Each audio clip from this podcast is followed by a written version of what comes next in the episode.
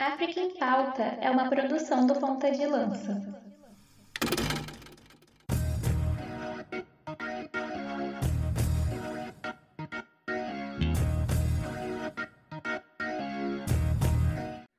Atenção, ponta de lança! Começa agora o África em Pauta, a ponta da lança da informação sobre o continente mãe. No África em Pauta você se informa sobre política, economia, esporte, cultura e, por que não, fazer um resgate histórico e geográfico do continente onde a vida nasceu.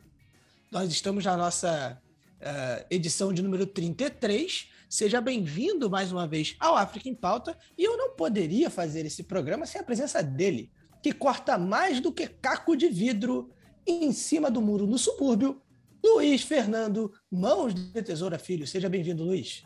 Salve, salve, meu amigo. É um prazer estar contigo. É, toda a nossa galera, né, que nos compartilha, que nos menciona, que eu tenho certeza que já deve estar com um dedinho aí para compartilhar lá nos stories, na arroba PDL, compartilhar com os amigos nos grupos do Facebook, do WhatsApp. Porque, Marcos, não sei se tu é assim, cara. É, tem semanas e semanas, né? Na verdade, não que seja uma semana específica, mas o África em Pauta, ela, é, ele é uma coisa fantástica, né? Porque tem semanas que a gente está mais cansado, outras semanas que a gente não está tão cansado, ou no teu caso, que está sempre cansado. E aí, um dia antes, a gente fala, putz, será que eu vou conseguir fazer um programa de três horas? Mas aí tu chega no programa e tu ganha uma força extra. É exatamente isso que está acontecendo comigo, assim. Eu estou renovado, assim como a chuva do Rio de Janeiro, é, que cai nesse exato momento. É, e muito feliz, porque é um programa especial, né, Marcos? E olha, eu, eu queria ser um ouvinte do África em Pauta para poder é, ganhar algumas coisas especiais. Isso, isso. A gente vai ter hoje, né, nesse programa, é, o nosso primeiro sorteio aí para os nossos apoiadores, né? É, aqueles que né, investem no Ponta de Lança, aqueles que estão ajudando o Ponta de Lança a crescer cada vez mais, né, a, a chegar mais longe, a gente vai ter um sorteio assim extremamente luxuoso, né? É, vamos ter uma biografia, não é isso, Luiz? Sendo sorteada? Exatamente. É melhor do que uma biografia, Marcos. É uma autobiografia de nada mais, nada menos do que Nelson Mandela. Nelson, Nelson Mandela, Mandela, que tem a honra de ter nascido no mesmo dia que você, né, Luiz? É verdade, cara, é verdade. Ambo, ambos nasceram no dia 18 de julho, então você já sabe meu aniversário. Então vocês podem me presentear no dia 18 de julho, imaginando que, sei lá, pode ser o nome do Nelson Mandela também. Dois cancerianos, inclusive. Ah, sim, com certeza isso está na, na autobiografia do Nelson Mandela. Deve estar tá na, na, primeira frase. Nelson Mandela, canceriano. Deve estar deve, deve tá lá. É, a gente é, então, vai ter esse sorteio, galera. Fica aí até o fim do programa. Você que é nosso apoiador, né? Você que está com a gente aí. E você que não é nosso apoiador, né?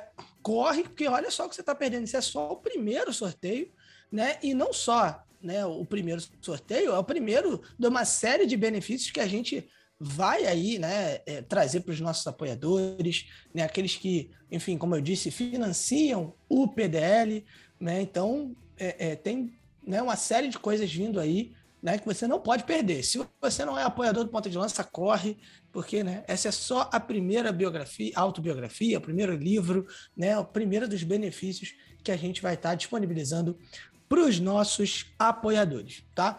É, não esqueçam de nos seguir, né, aí, vamos no, nos avisos iniciais rapidinho, é, não esqueçam de nos seguir no arroba pontalancapdl, né, no Instagram, no Facebook e no Twitter que mais cresce no Brasil. Né? E a gente também está nas principais plataformas uh, agregadoras de podcast do Brasil. Uh, e se você nos escuta pelo Spotify, por favor, deixe aquela estrelinha, aquela avaliação lá no Spotify.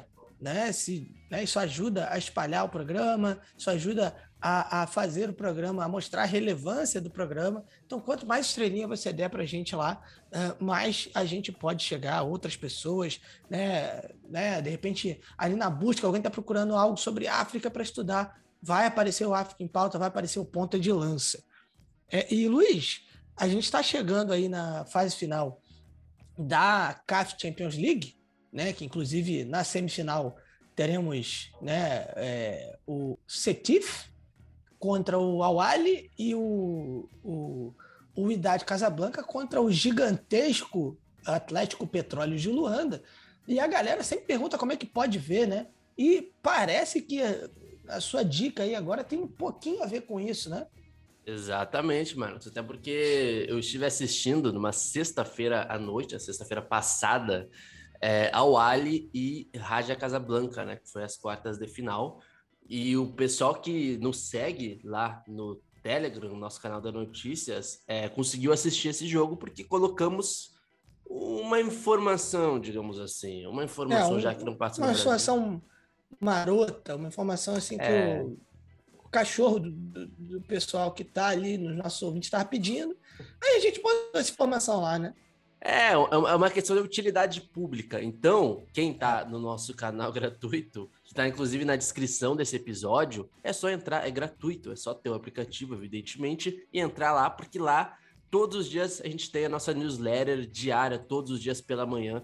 É, vocês têm informações sobre política, esporte, tecnologia, cultura. Né? A gente faz uma apuração, digamos assim, uma curadoria e todas as manhãs a gente solta nossa newsletter sobre o continente africano, a newsletter diária, a única newsletter no Brasil diária sobre e especificamente sobre o continente africano e todas as suas áreas. Então é só assinar, tá aí embaixo, ó, de bobeira, cara, não perde tempo. E ainda, com certeza, vocês saberão como assistir os jogos das semifinais do torneio de clubes mais importante do continente africano.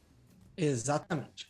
É, e só antes realmente da gente começar, duas coisas. Primeiro que o ponta de lança ele está aberto aí para uh, espaço publicitário. Quer anunciar sua marca, sei lá, se tem aí né, um negócio na internet, ou, ou enfim, né, você quer anunciar, fala com a gente, anuncia aqui, né, conversa com a gente. Sei lá, você tem um banco de investimentos também, pode anunciar, não tem problema nenhum, tá? É, quer fazer uma parceria com ponta de lança, vem, não tem problema nenhum. Conversa com a gente, que a gente vai ter o maior prazer de, enfim, de conversar e definir isso, tá? Dono do Twitter agora... também, se quiser. É, Mas vai ser pauta, o... vai ser pauta. pois, ih, rapaz, tem essa, né? Mas é, é, E também, Luiz, antes da gente começar mesmo, a gente vai para o primeiro bloco agora. É, perdão, a gente vai para o Aconteceu em África, né? Mas é, antes de começar o programa, né? No segundo bloco, a gente vai ter a nossa pauta principal. É, quem viu a capa né, já sabe o nosso tema principal do programa. E eu queria é, te convidar a ouvir o programa todo com calma. Né? É, porque, assim, a gente. Né, a abordagem do programa hoje né, ela vai ser uma abordagem que vai trazer informação, né, que vai tentar desmistificar algumas coisas, né, alguns conceitos errados né, na cabeça da galera. E assim, eu convido você para ouvir, independente do, do, da, sua, da sua crença, independente das suas uh, convicções, para que você se exponha à informação. Né? A gente não está nem pedindo para você concordar, a gente não está pedindo para você endossar, a gente não está pedindo para você mudar a sua cabeça, você pode seguir com a sua fé, você pode seguir com a sua convicção, mas ouve. Né? É, é, até né, para que às vezes né, alguns conceitos errados saiam da cabeça. Tá? Então, é, inclusive, vocês estão, ouvindo isso de uma pessoa que é cristã. Então, não, assim, é, o, que eu, o que eu estou pedindo a vocês é um exercício que eu mesmo vou fazer uh, nesse programa. Tá? Então, queria deixar esse, entre aspas, disclaimer aqui, antes da gente começar o programa, porque ali antes do segundo bloco pode ficar muito em cima, né? Então, algum aviso, Luiz? Podemos prosseguir? É isso aí, meu amigo. Vamos embora, que é aquela coisa, né? Tem muita coisa acontecendo em África.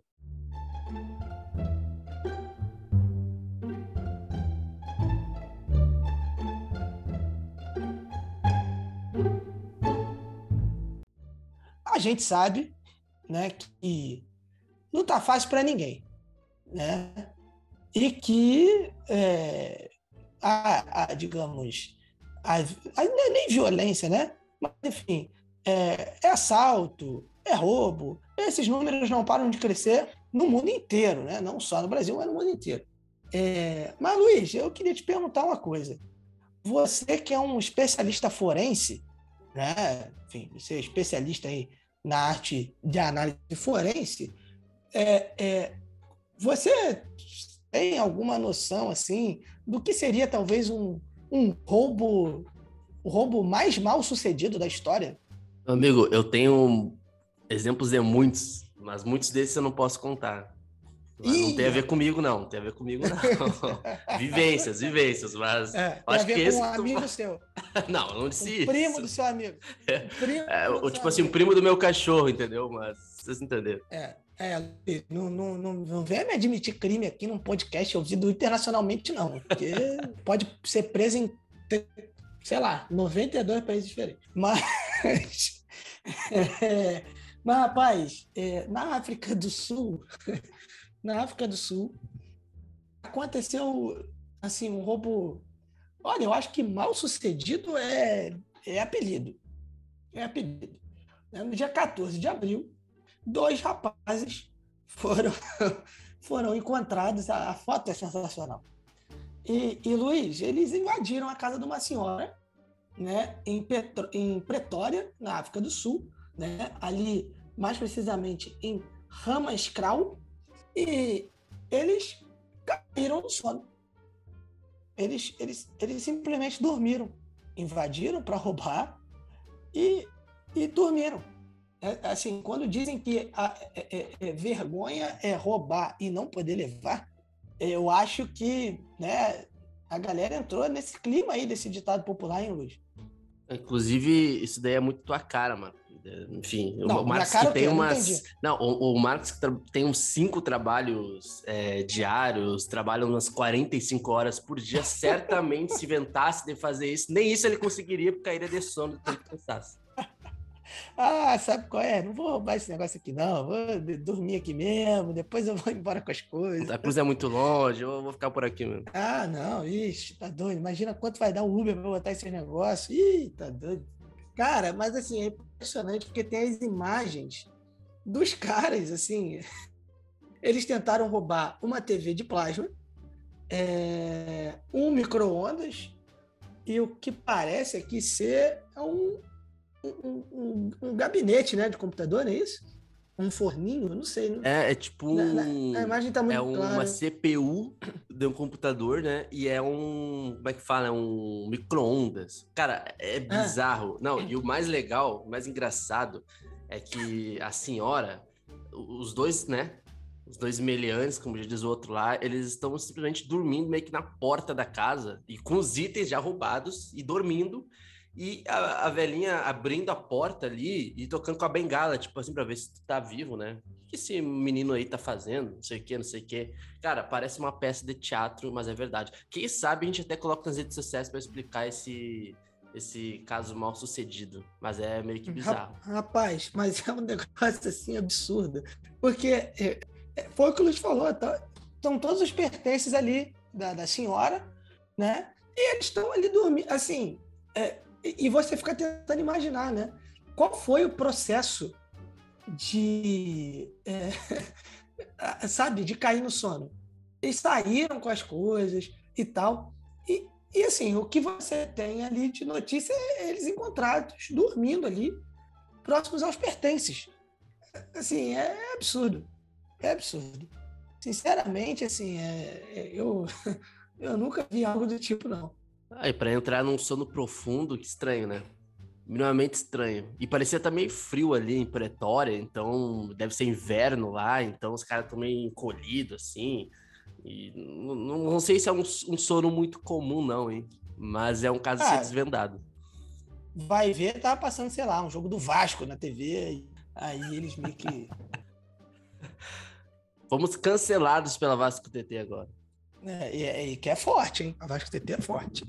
Um abraço aí para a Vasco TT, inclusive para minha amiga Renate, é, é, a maior é, influência vascaína desse Twitter. Mas, rapaz, então, é, é mais algum comentário, Luiz, sobre essa cena, uh, no mínimo curiosa, né? Sobre essa, essa, esse roubo extremamente mal sucedido na África do Sul?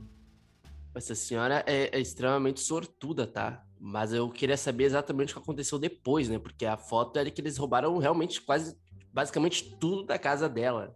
Então eu espero que ela tenha conseguido, evidentemente.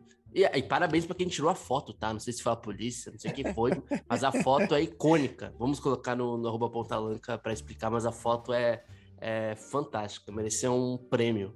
Ô, ô Luiz, no caso, é, é, eu acho que ela conseguiu recuperar sim. Parece que os ladrões dormiram no ponto. Mas é, é vamos então, vamos então encerrando este momento aí do uh, Aconteceu em África e a gente vai para o nosso primeiro bloco de notícias. A gente vai dar um tour aí pelo norte africano.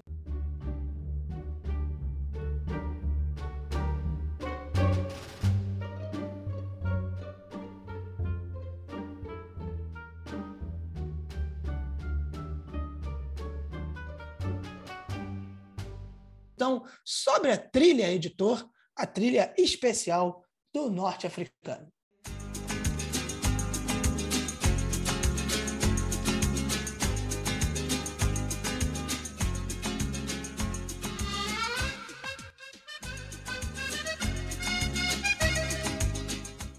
Bom, Luiz, a gente começa a nossa, o nosso, nosso tour aí pelo norte africano uh, no Egito né?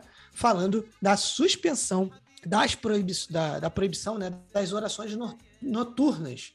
Né? Tivemos aí alguns protestos públicos né, uh, após a, a, a, proibição ali de orações noturnas né, em retiros e mesquitas, né, e essa, essa proibição foi suspensa, né, é, acrescentando né, aí que essas práticas, né, tanto a, a, as orações ali noturnas em retiros e mesquitas são é, práticas ali habituais no período do Ramadã, é, durante ali o mês de jejum do Ramadã, é, que inclusive temos uma explicação é, no episódio passado, né, com o coletivo Natma, enfim, a explicação muito, muito completa, enfim, se você tem interesse, quer entender um pouquinho mais, né, não sabe muito bem como funciona, uh, fica aí a, a, dica de dar um pulinho no, no inicinho, né, no primeiro bloco ali do nosso episódio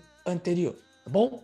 Aí o, o ministro de Assuntos Religiosos do Egito, o Mohammad é, Moktagoma, né, ele disse que a proibição foi projetada para evitar a propagação do coronavírus.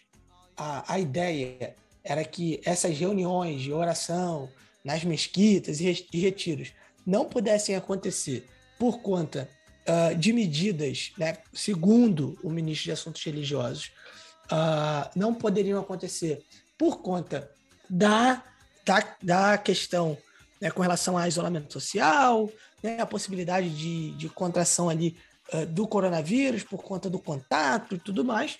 É, só que os muçulmanos é, exigiram ali a igualdade, né, por exemplo, as mesmas medidas, então, com os cristãos que se reuniram ali para celebrar a Páscoa.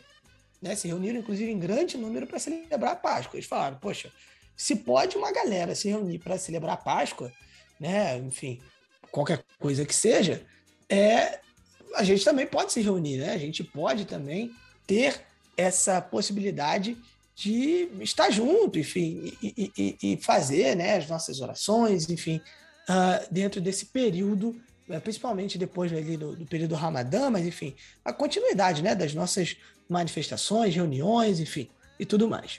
Né? Aí rolou uma hashtag no Twitter, né, que inclusive descreveu o presidente Abdul Fattah al-Sisi, né, o presidente egípcio, como um, abre aspas, inimigo de Alá, fecha aspas.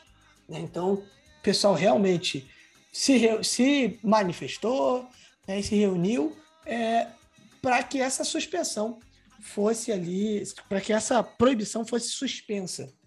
Né? E o, o, o, Luiz, eu não sei se você vai falar sobre isso, pode, né? Isso com certeza né, tem a ver também com assim, uma, um, uma questão que a gente até passou assim é, quando a gente falou da Tunísia, lá do golpe da Tunísia, que é a, a, a tentativa de repressão, por exemplo, à Irmandade Muçulmana, né, que, é, considera, que é um partido político considerado como terrorista pelo governo Sisi. Então, assim, você não se engane, né? A gente te olha assim, ah, coronavírus e tal, né? Mas por que, que os cristãos puderam celebrar a Páscoa? Ah, o Sisi é, é cristão, inimigo do, do, do, dos muçulmanos e não sei o quê. E tem um pouco a ver também com essa questão, entre aspas, também política, né? É, do Sisi contra a Irmandade Muçulmana. Não sei se você iria comentar sobre isso, Luiz, mas só fazer esse adendo aqui. Perfeito, cara, perfeito. Até porque, assim, é, a gente tem um, um histórico é, pós-revolução, é, é, revolução, Primavera Árabe, que é justamente o fato de que o Sisi ele né, deu um golpe no, no próprio Morsi, né, que era, é, digamos assim, um representante do islamismo, né, ou mesmo da Irmandade Muçulmana, e ele, o Sisi, né, apoiado também por outras alas da sociedade, dá o golpe né, no Morse, é, justamente é, pelo fato, não, não, não apenas por isso, mas assim, muito também apoiado por outras alas, por outras vertentes de cidadãos de outras religiões, né? É, existe uma questão específica no Egito, né, que é o fato de que, por exemplo, no Egito, cristãos, de certa forma, são uma minoria, digamos assim, é, em relação a, a, a, a muçulmanos e, enfim, a quem é, segue, né, é, o islamismo, né? E algumas células da sociedade, né, apoiaram Morsi, né, de certa forma com esse temor de que o apoiar o Sisi, perdão, né, como uma forma de se proteger, digamos assim, contra uma o que poderia ser um, uma islamização total da sociedade egípcia, né? Esse era o temor, né, de muitos dos cidadãos que apoiaram o golpe do Sisi sobre o Morsi, né, há uns anos atrás. Então, assim, tem isso também, não é apenas isso, mas tem isso também como um fenômeno daquele golpe é, militar apoiado ali. É, isso foi lá em 2013, mais ou menos. Então, eu acho que é importante a gente dizer isso, bem como tu já citou, Marcos, tem esse contexto, né, da, da tem essa questão da irmandade muçulmana também, então, enfim, não é apenas essa questão que levou ao golpe, mas teve, sobretudo, essa questão religiosa, político-religiosa, né, que levou a certos, é, certas parcelas da sociedade egípcia é, apoiar o golpe né, do, do Sisi também por receio, digamos assim, é, desse discurso referente é, ao povo muçulmano e islâmico no Egito, né? Mas, de certa forma, é bastante preocupante, né? é, o fato de que o governo cogitou e chegou a colocar em prática né, uma proibição das orações noturnas com desculpa para o coronavírus, que a gente sabe que isso não é uma desculpa, né? Vamos combinar. É, a gente já viu aqui no Brasil é, o pessoal é, tentar proibir protestos, digamos assim, na rua, com não só no Brasil, no continente africano também, né, com a desculpa do coronavírus. Eu acho que pelo menos nessa altura do campeonato já não cabe mais essa justificativa. Exatamente.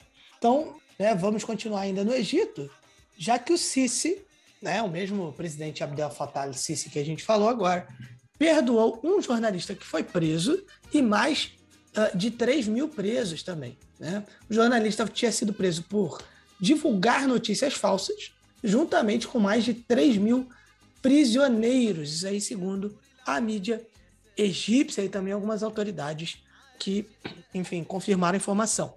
O Rossan Moniz, né, que é um, um jornalista uh, que se uh, uh, identifica ali como um jornalista de esquerda, ele tinha sido condenado a quatro anos de prisão em novembro, sob a acusação de divulgar notícias falsas, que é uma acusação que é levantada assim, dia sim, dia não, no Egito, contra qualquer dissidente do regime do Al-Sisi. O Ministério do Interior né, disse que 3.273 prisioneiros condenados em processos criminais também receberam ali indultos presidenciais. No caso, o Moniz, ele foi preso em 2019, junto com várias é, pessoas ali, várias figuras da oposição que ali se preparavam é, para concorrer às eleições parlamentares de 2020, né, ali na coalizão Esperança, né, um tribunal de emergência acabou condenando ali o Moniz e outros cinco, né, também, incluindo um ex-deputado, Ziad El Elaime, né, que era uma figura muito importante ali na Revolução de 2011 é, no Egito, né, que ainda está preso, né, foi condenado também a mais é, a uma pena de entre 3 e 5 anos de prisão. Né? E aí, enfim, a Anistia Internacional já tinha se manifestado, condenando as sentenças, né? enfim, é, disse que todos os envolvidos tinham sido submetidos a uma série de violações de direitos humanos, né? que eles nunca deveriam ter sido presos. É, então tem até um pouco a ver, pouco de como né, é o expediente do governo Alcice que a gente comentou né, uh, na notícia passada, né, Luiz? Exatamente, Marcos. E, e, aí tem uma, uma questão importante, né? É, é, essa notícia desse perdão, desses indultos, ele, ele veio alguns dias depois, né? Que 41 presos políticos acabaram sendo libertados é, de, de, uma prisão, de prisões preven, preventivas, perdão. É, inclusive o Hadal Mohamed, né? Que foi preso em, dois, em 2019 justamente por criticar é, o regime do Al-Sisi, por pedir é, protestos ali, titulando, pedindo ali protestos ali contra, não só contra o governo do Al-Sisi, mas pedindo pela queda do, do Al-Sisi, né? E ele foi preso por causa disso, mas também tem uma outra questão, Marco. Dia 1 de maio, ou seja, na data de publicação desse podcast, normalmente é não só marcado como o fim do Ramadã, né? O Ramadã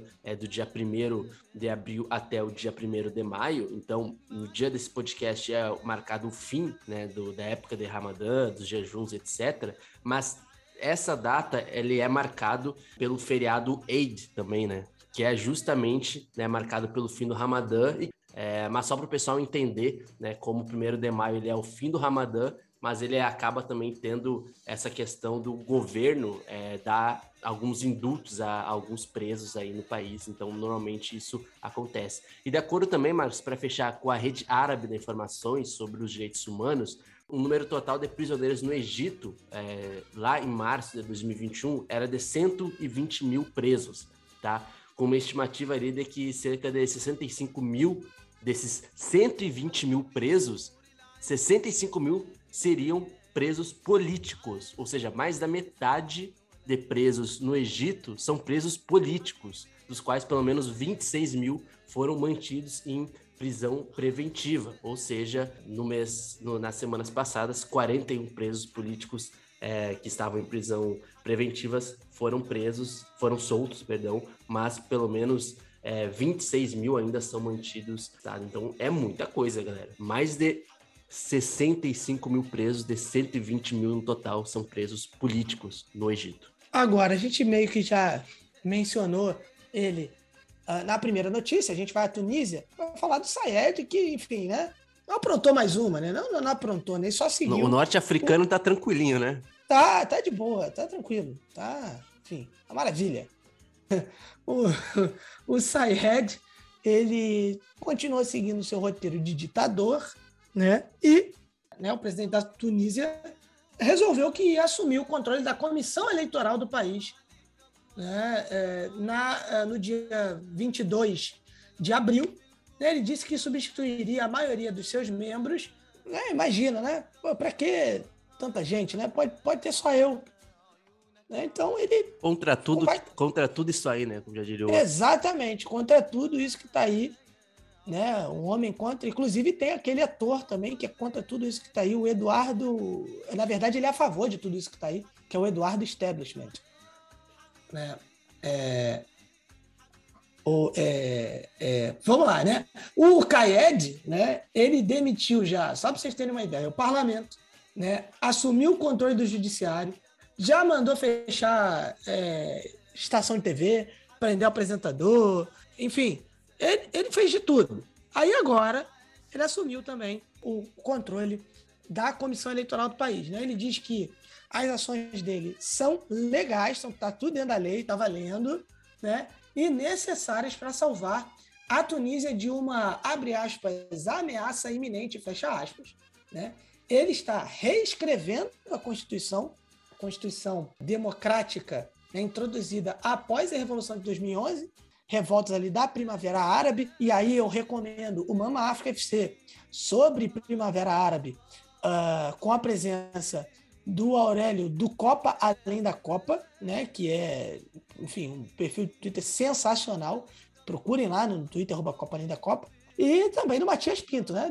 Da Central 3, do xadrez verbal, enfim, que a gente falou sobre Primavera Árabe, que na prática não adiantou de nada, tá, galera? Deixa, deixa esse spoiler. Quer saber um pouquinho mais sobre isso?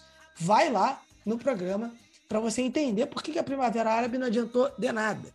É, enfim, num decreto, o Sayed disse que vai selecionar três dos nove membros existentes na ex-comissão eleitoral para permanecer. Né? E aí vai ter um novo painel de sete membros com três juízes e um especialista em tecnologia da informação, tá? Que é importante, né? Para garantir, né, os, os resultados. Enfim, é, os juízes seriam selecionados pelo Conselho Supremo do Judiciário, órgão que ele também substituiu, né, unilateralmente esse ano. Então, o Sayed tomando conta de tudo, é, né, Luiz? Enfim, Parece, parece que o chefe da comissão eleitoral da Tunísia tá muito feliz com isso, não, né? Exatamente. O, o chefe da comissão ele se chama Nabil Bafum, né? E ele disse lá para uma rádio tunisiana, é, Mosaic FM, que o decreto é, do, do presidente ele, ele disse exatamente assim, tá? Que tornou-se essencialmente a comissão do presidente. É isso, é exatamente isso. E ele, é, o Bafum, digamos assim, ele é um dos inimigos do Sayed, digamos assim, porque ele não só criticou os planos do, do, do referendo, né, é, organizado pelo Sayed, como ele também deu a ideia de criar uma eleição parlamentar após é, esse referendo, que certamente também irritou o Kai Sayed, né?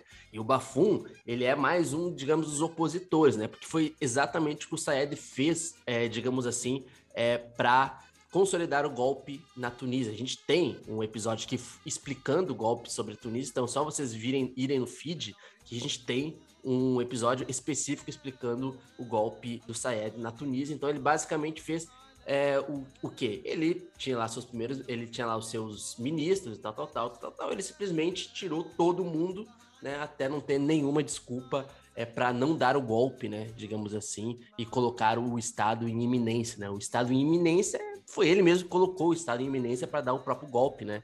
É, parece um pouco aquela questão do, do plano Cohen que tinha lá na época do Getúlio Vargas, né? Só que dessa vez não tem comunistas, né?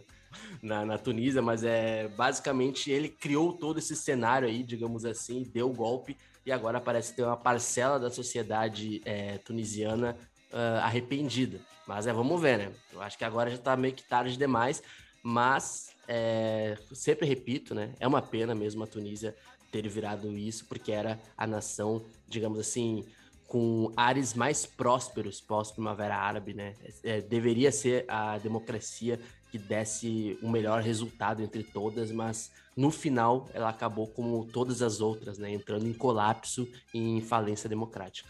Bom, seguindo aí no, no norte africano, a gente dá uma, uma, uma voltada né, para a Líbia, é, é, já que a primeira-ministra negra da Líbia né, afirmou ali que sua prisão teve ali um componente racista. Né, é no momento que o Aston Villa, o Colossal, abre o placar contra o Norwich. Tá? Só fazer esse registro. Mas enfim, a Mabruka Togi, né, ministra da Cultura e Desenvolvimento do Conhecimento da Líbia, né, ela apresentou uma queixa contra o seu vice-ministro né, em 29 de dezembro do ano passado, né, e o resultado dessa queixa é que ela foi presa. Né? Ela foi acusada de corrupção e levada para uma prisão em Trípoli, né, onde ela ficou aí seis dias presas, presa perdão, com outras prisioneiras. Uh, ela disse na que, que a sua queixa inicial contra o seu uh, subsecretário, o Mumar al-Dawai, veio depois que ela foi ameaçada por ele por lutar contra a corrupção que ela alega que ele cometeu. Né, ela deu essa, essa entrevista né, numa acomodação temporária, né, em que ela está morando ali depois que a casa dela em Trípoli foi confiscada pelo governo né? Enfim, ela deu uma entrevista à Al Jazeera, né? Dizendo que ficou chocada com a própria prisão ali uh, uh, por conta disso. A ministra, né? Acabou sendo considerada inocente após ali uma investigação do governo, né? Enfim, o governo disse que não havia motivo para ela não retomar o seu trabalho, mas ela ainda não pode, né? É, porque o Salama El uh, né, que foi né, nomeado ali como interino, enfim, o substituto, não renunciou.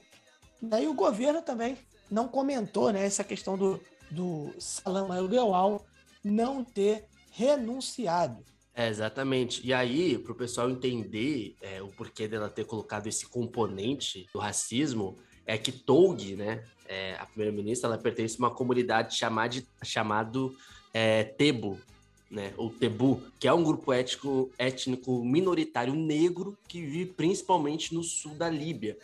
Só que aí tem uma questão específica territorial, é, histórica, porque esse grupo ele é um grupo um grupo étnico, ele é indígena, só que ele não é árabe, ele tem a sua própria língua e ele, apesar de viver no sul da Líbia, ele faz fronteira, ele é um grupo que vive entre as fronteiras do Chad, uh, Sudão e Níger ali. Então ele é um grupo étnico que ele está sempre ali numa espécie de não lugar, né? E é um grupo minoritário na Líbia. Só que ele não é árabe. Então, por não ser árabe e viver na Líbia, o próprio alfabeto, digamos assim, tem seus próprios centros culturais, etc, etc. E os Tebo, ou melhor, os Tebos é, na Líbia, historicamente, eles são vítimas é, de campanhas e foram vítimas, inclusive do Muammar Gaddafi, né, antigo líder da Líbia, que de certa forma não só discriminavam essa comunidade minoritária na Líbia, como é, perseguiam politicamente, é, enfim, até cometendo violências contra esse grupo étnico minoritário na Líbia. Então, a Toug, pertencendo a essa comunidade, é, estando no parlamento, digamos assim, líbio, é uma contramão é, histórica, né? Ainda mais nesse momento do país. Então, é importante falar que é, esse discurso dela é precedido por esse histórico aí de perseguição e de discriminação de boa parte da sociedade líbia em relação a esse grupo indígena, né? negro não árabe, né? Não necessariamente fala árabe, ou fala árabe, mas não é a sua língua materna, por exemplo. Então tem toda essa questão histórica aí de perseguição principalmente durante o regime do Muammar Gaddafi, que durou aí décadas e décadas. Bom, agora a gente vai para o Marrocos, já que um ativista foi preso no país por criticar o rei. não é possível. Um ativista marroquino, o Rabi al-Ablak, foi condenado a quatro anos de prisão por ofender o rei Mohamed VI nas redes sociais. É, o tribunal de primeira instância, né, ali al Hosseima, ao norte do país, condenou Rabi al-Ablak a quatro anos de prisão por ofender o rei eletronicamente. Essa foi a, enfim, a, a acusação, né, segundo o advogado dele, o Abdelmajid Azariah. Uh, além da sentença que foi decretada, o ativista de 35 anos e jornalista né, terá que pagar uma multa de 20 mil dirhams, né, algo em torno de 1.900 euros. O, obviamente, o advogado disse que vai apelar né, dessa, né, da condenação. Né? Enfim, o Al-Ablak ele apareceu perante o tribunal de Al-Hosseima, né, onde o julgamento dele teve início no dia 11 de abril. Né? Ele foi acusado por é, também de publicar vídeos criticando as disparidades sociais e a corrupção e aí o advogado dele disse, inclusive, que ficou chocado com o veredito, porque ele estava apenas expressando a sua opinião. Né? Enfim, enfim, de acordo também com a Human Rights Watch, a acusação resultou de dois vídeos publicados no Facebook e no YouTube né, em setembro e novembro, nos quais o Al-Ablak se dirigiu ao rei em tom coloquial e destacou o contraste entre a riqueza pessoal do próprio rei e a pobreza em Marrocos. Né? Então, preso por uh, xingar muito, não no Twitter, né, mas no Facebook, no, É, e ele já tinha sido preso pelo Estado antes, tá? Em 2018, o Al-Ablaq, ele já tinha sido preso, né? Depois e condenado. Não, não só preso, né? Preso e condenado, né? Cinco anos de prisão por uma participação, Marcos, no movimento de protesto que agitou ali, principalmente aquela região marroquina do Rif, que fica lá ao norte do Marrocos, ali entre 2016 e 2017 em 2017, e aí depois ele foi perdoado pelo próprio rei em 2020. Então, é, outra ativista marroquina também de direitos humanos, a Saída Alami, de 48 anos, né?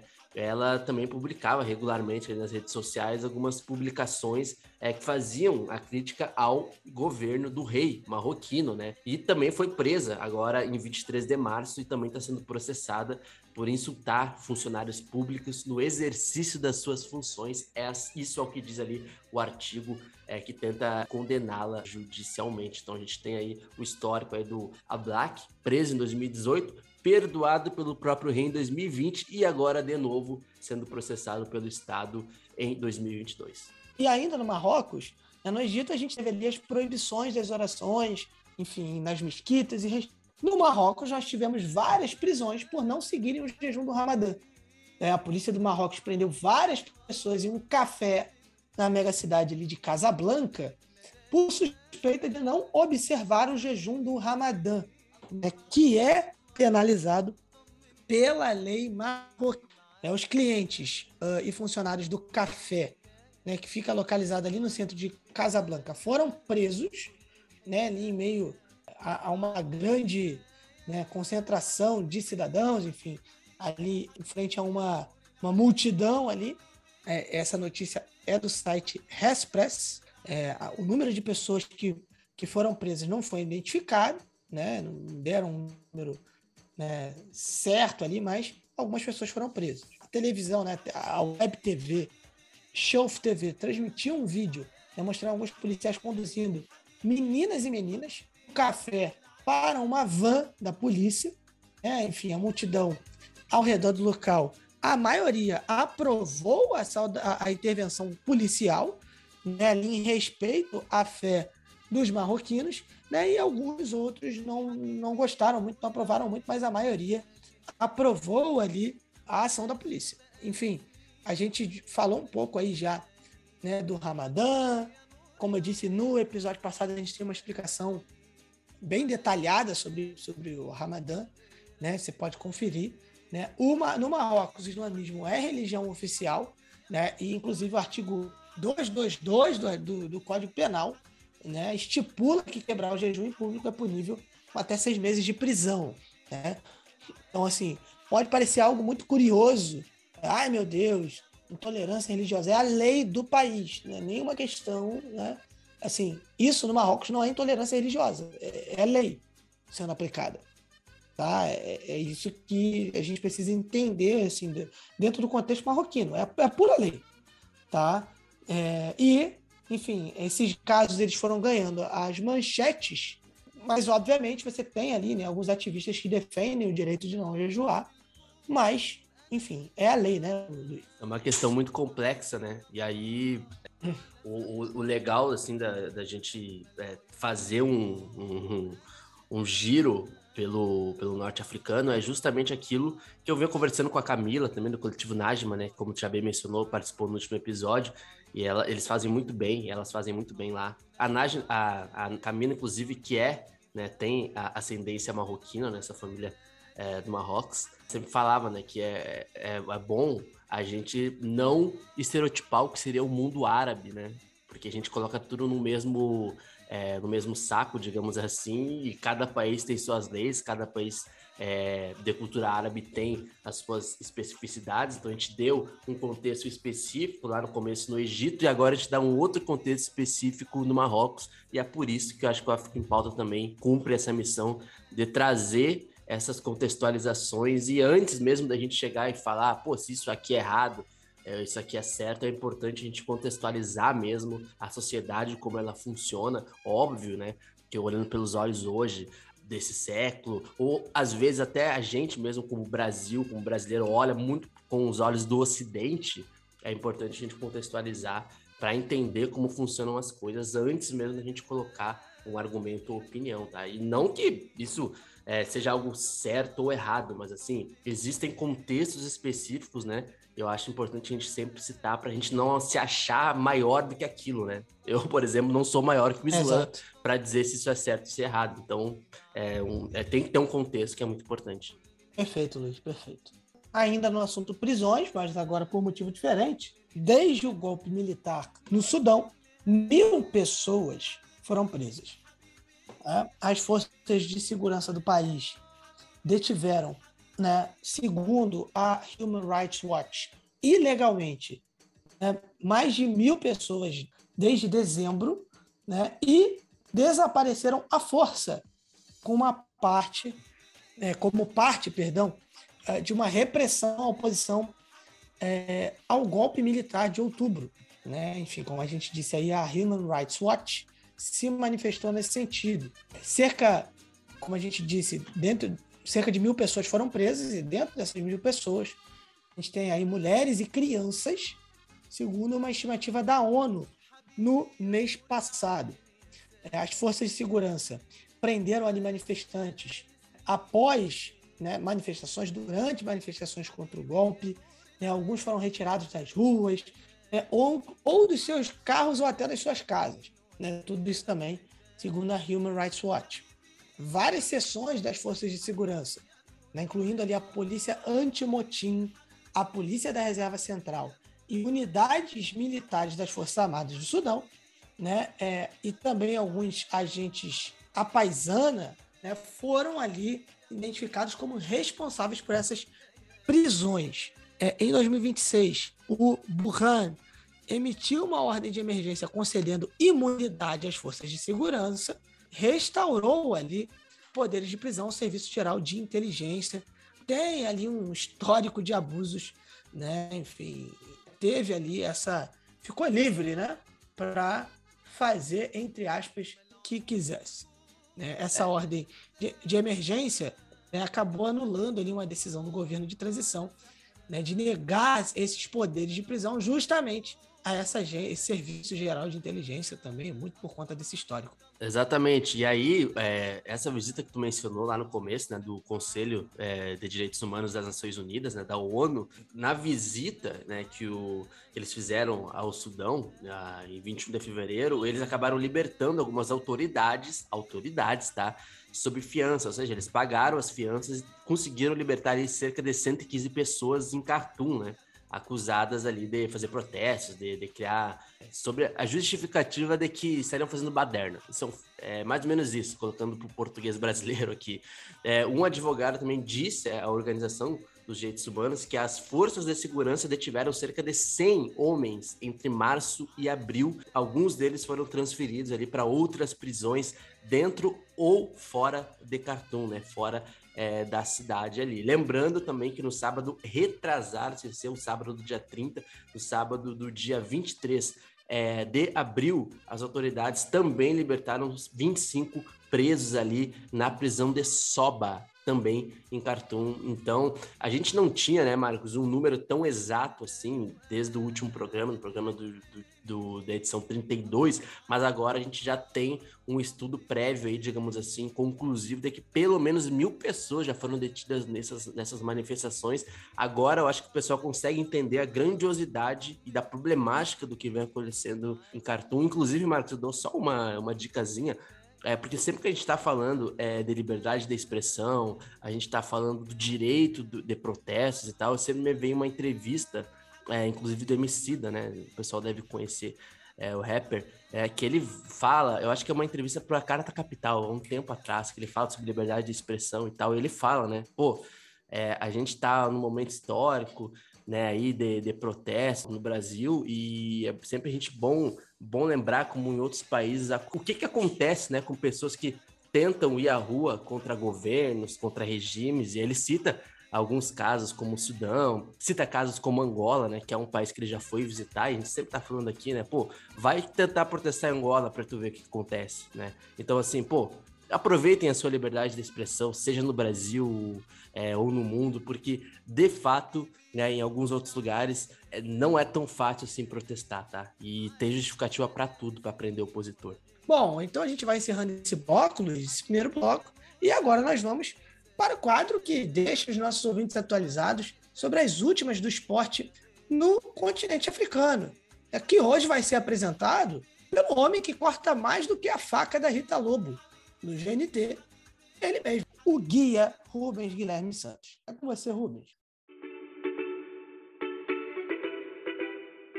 Salve pessoal, Rubens Guilherme aqui novamente para apresentar o quadro Giro do Esporte em África, nesse episódio de número 33 do África em Pauta, que está sendo lançado no dia 1 de maio de 2022.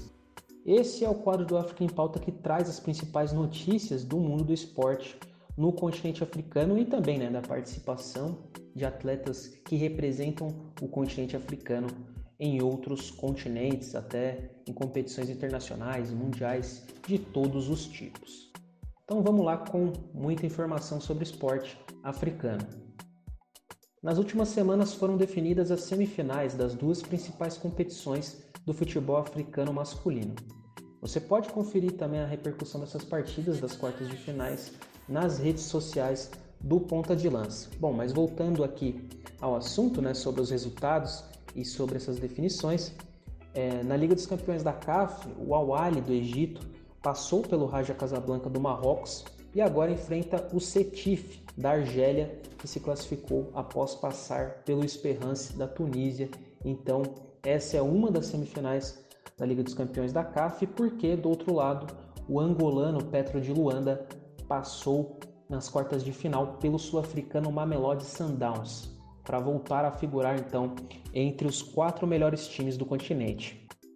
Os petrolíferos agora enfrentam o Idade Casablanca do Marrocos nas semifinais, que deixaram pelo caminho o Belouizdad da Argélia, né, que teve aí comando do Marquinhos Paquetá nessa temporada, mas não conseguiu avançar e não conseguiu passar pelo time de Casablanca, pelo time marroquino, o Idade. Então essa é a outra semifinal, Petro de Luanda e o Idade Casablanca. Só lembrando, né, Petro de Luanda contando sempre, é, principalmente, né, com a contribuição de Thiago Azulão aí que vem se destacando muito nessa temporada. Bom, mas em relação às, às datas, né, ao calendário das semifinais, as partidas das semifinais elas vão acontecer a partir do dia 7 de maio, então é bom é, você que está nos escutando aqui nesse giro do esporte em África ficar ligado nas redes sociais do Ponta de Lança para saber um pouco mais sobre a repercussão dessas duas partidas. Além disso, né, além da Liga dos Campeões da CAF, a gente também tem as semifinais da Copa das Confederações da CAF definidas. Né? A competição vai ter então os seguintes confrontos. Numa das chaves, Mazembe, né, bem conhecido né, do público brasileiro, time que representa a República Democrática do Congo, vai enfrentar o Berkane do Marrocos, né, que é um time que vem ascendendo é, de forma muito rápida no país nos últimos anos aí vem principalmente né, sendo uma, uma figura bem carimbada nessa competição, mais uma vez entre os quatro melhores do continente, na, na segunda maior competição de futebol é, africano. E na outra chave a gente tem a Wali Trípoli da Líbia contra o Orlando Pirates da África do Sul. Essa é a outra partida aí, né, a outra decisão que a gente vai ter para que conheçamos então o outro finalista para essa competição. Lembrando também para você ficar ligado aí nas redes sociais do Ponta de Lança, porque esses jogos das semifinais da Copa das Confederações da CAF vão começar no dia 8. Né? Só lembrando, né? essas duas competições têm jogos de ida e volta. E no dia 29 de abril, a Confederação Africana de Futebol sorteou os grupos da Copa Africana de Nações Feminina de 2022 que vai ser realizada de 2 a 23 de julho no Marrocos. No grupo A estão então é o país sede, o Marrocos, Burkina Faso, Senegal e Uganda. Já no grupo B temos Camarões, Zâmbia, Tunísia e Togo. E no grupo C, Nigéria, atual campeã da competição, África do Sul, atual vice-campeão, então vai ter esse duelo bem interessante aí, Burundi e Botsuana. Então esses são os três grupos da competição que vai ser realizada em julho desse ano no Marrocos. Lembrando também, né, em relação aos regulamentos, que os dois primeiros colocados de cada grupo e os dois melhores terceiros colocados se classificam para a fase eliminatória da competição. E o PDL também vai acompanhar os melhores momentos desse torneio, né? É só não seguir aí, sempre lembrando, PontalancapDL nas redes sociais. E o egípcio Mohamed Salah venceu o prêmio de melhor jogador masculino do ano no futebol inglês, segundo a Associação de Escritores de Futebol, a né? Football Writers Association. O egípcio teve 48% dos votos, então Mohamed Salah venceu mais um prêmio, acumulando né, prêmios é, ao longo da sua carreira. O Liverpool venceu o Vídeo Real por 2 a 0 no jogo de ida das semifinais da Liga dos Campeões da Europa. E o senegalês Sadio Mané marcou o segundo gol do triunfo e igualou a marca do marfinense Didier Drogba como né, os africanos com mais gols em mata-matas da Champions League. Ambos têm 14 gols anotados e por isso né, já escreveram também o seu nome na história, mais um feito do senegalês Sadio Mané nessa temporada. Pelo quinto ano consecutivo, o Mamelodi Sundowns venceu o campeonato sul-africano é, e o destaque vai para o goleiro Oniango, ele que é o gandense e que se tornou o maior vencedor da história do futebol sul-africano. Agora são nove títulos, sendo seis conquistados pelo Mamelodi Sundowns e outros três com o Supersport United. Pierre Alain Mungeng, presidente da Federação de Futebol do Gabão, a FEGAFUT, foi detido em meio a um escândalo de abuso sexual no país. Ele foi preso depois de ser interrogado pelas autoridades gabonesas em 22 de abril.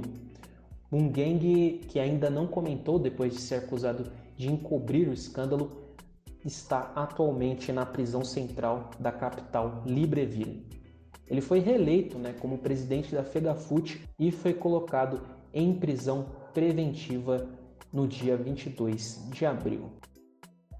E para finalizar essa participação aqui no África em Pauta, notícia do futebol americano, porque David Ojabo, nascido na Nigéria, que se mudou para Aberdeen, na Escócia, foi selecionado pelo Baltimore Ravens, né, time da NFL, na segunda rodada do draft da NFL 2022 em Las Vegas.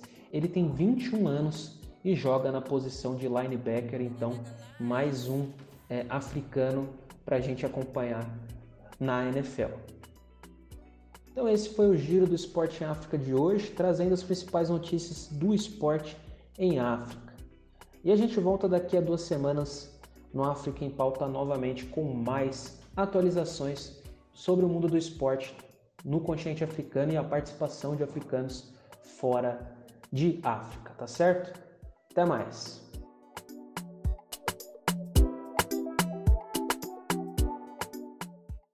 Uh, o tema de pauta principal, porque a gente vai falar, né, enfim, e a gente falar de cultura iorubá, carnaval e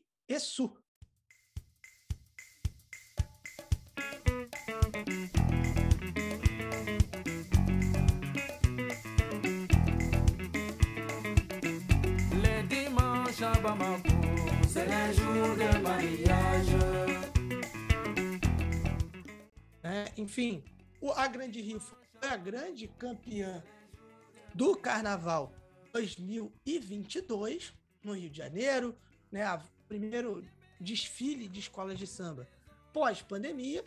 E aí a gente vai entender o que, que isso tem a ver com o África em pauta, né? O que, que isso tem a ver com o continente africano. Então, a gente vai ter né? A gente vai fazer essas conexões, enfim, e a gente vai ter aí uh, as explicações sobre isso. Bom, para gente, a gente fazer isso, a gente explicar direitinho, a gente trouxe duas pessoas muito uh, especiais, né? E que, enfim, sabem do riscado, sabem do que estão falando, né? A gente tem a Asa Ingeri, pós-doutorado em filosofia africana, é pesquisadora de África e afrodiáspora, professora, multiartista, crítica teatral e literária, mãe e youtuber. Né? Então, a gente vai entender aí um pouquinho mais sobre né, a cultura iorubá com a Asa Ingere. E, bom, eu disse que são duas pessoas que a gente convidou, Luiz. É, a segunda pessoa é o é o Guilherme Negro, o Guilherme, lá do Quilombo do Samba, porque assim, Marcos, a gente vai trazer algumas visões sobre esse marco histórico, né? O carnaval carioca, né? É, pós, não é pós, né? Mas assim, pós todo aquele ápice do que foi a pandemia é, no Brasil e no mundo, né? E muito se discutiu aqui, após o título da Grande Rio, né? A figura de Essu, e a gente, como tu disse, a gente vai cumprir esse papel de desmistificar e ao mesmo tempo explicar é, qual a importância desse enredo e desse campeonato da Grande Rio, porque isso tem muito a ver com cultura africana, cultura iorubá, com divindades africanas, né? E muito mais tem muito mais a ver com isso do que certas narrativas que tentam estereotipar historicamente, né? Não só o povo é, de terreiro no Brasil, mas como a própria uma narrativa anti-carnaval, muitas vezes até racista, quando a gente vai falar sobre é, questões africanas no Brasil, né? Ou melhor, afrodiaspóricas, afro-brasileiras, né? Mas que tem muito a ver é, com o continente africano. Então, é, o Guilherme, do Globo do Samba, vai tra traçar algumas questões envolvendo a, questões mais técnicas do carnaval, questões de território envolvendo a questão religiosa no Brasil é, e principalmente no Rio de Janeiro, enquanto a Asa Angélica, assim, não tem nem o que falar sobre ela, né? Assim como o Guilherme, não tem nem como, assim, é, é uma honra gigantesca da Asa Angélica colar com nós, porque, Marcos, ela é professora na PUC, né? E ela falou que ela gosta muito do nosso podcast, e ela, além de ser uma referência gigantesca em filosofia africana no Brasil, ela falou que indica o nosso podcast para os alunos. Então, Marcos, a gente está falando uma bobajada para um uma galerinha aí maior, sabia? É, sim. Me perdoe, então, tá, por favor. É, é, pois é, galera. Foi mal aí, entendeu? É, foi mal aí, foi mal aí. Um abraço para todo mundo aí que acompanha. E é muito bom, né? Ter esse, essa, é, a, né, esse acompanhamento né, de gente tão qualificada, né, uma audiência tão qualificada assim, para a gente é, é uma honra mais uma vez. E é isso. Então vamos para a participação do da Asa Ingere e também do Guilherme, né? Colocando em pontos específicos sobre essa temática. E já vou dizer, tá? É uma honra e é uma coragem gigantesca dentro da podosfera para falar sobre isso, porque por mais que é, pareça para muitas pessoas, né? É, não deveria ser um tabu, como o Marcos falou, mas a gente colocar é, esse assunto do ponto de vista mais aprofundado na podosfera, isso é para poucas pessoas. Então, assim, a gente não tem nada a perder com isso, a gente só quer aqui passar informação e colocar num ponto de vista muito maior o que significa essa divindade africana, o momento né, que isso foi colocado no Brasil, no carnaval, como isso se é, linka com cultura africana, com território, com população negra brasileira, né, com a diáspora africana no Brasil. Então, apenas ouçam e aprendam, porque tem muita coisa interessante. Então, Asa Ingere e Guilherme Toca a ficha aí que depois a gente volta. Olá, queridos ouvintes do podcast Ponta de Lança. Eu sou Azingeri, professora, pesquisadora da cultura africana, filosofia e arte. Sou professora da PUC Rio. Tenho um doutorado em literaturas africanas e um pós-doc em filosofias africanas e vim aqui a convite desse podcast querido conversar um pouquinho com vocês sobre os desfiles de 2022 das escolas de samba, desfiles que foram bastante afrocentrados. Exu é um orixá, né? apesar de do sincretismo e ter algumas outras leituras para Exu, isso que nós vimos, né, representado, essa figura que vimos representado na avenida, sobretudo no Abre Alas da Grande Rio, é Exu Orixá. E o que, que é Orixá? Né? O que, que são os orixás? Os orixás são forças da natureza. Então você tem, por exemplo, a força do vento é, na figura de Yansan, Oiá, minha mãe, inclusive.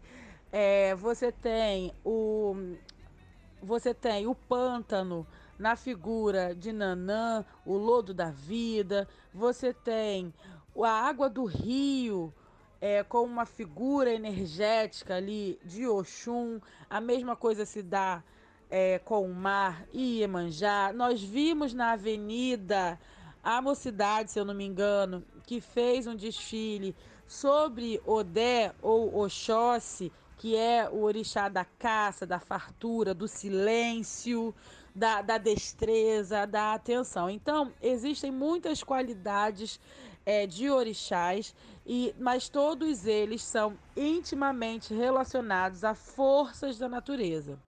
E nós temos esse orixá em específico que é Exu, que é a energia do movimento. Exu é o senhor de todas as possibilidades, é o senhor do tempo, é aquele que permite que haja movimento, não só no mundo, mas sobretudo o movimento da vida, né? Porque viver é um contínuo movimento é, numa direção só, né? Numa direção, inclusive, que a gente considera como futuro.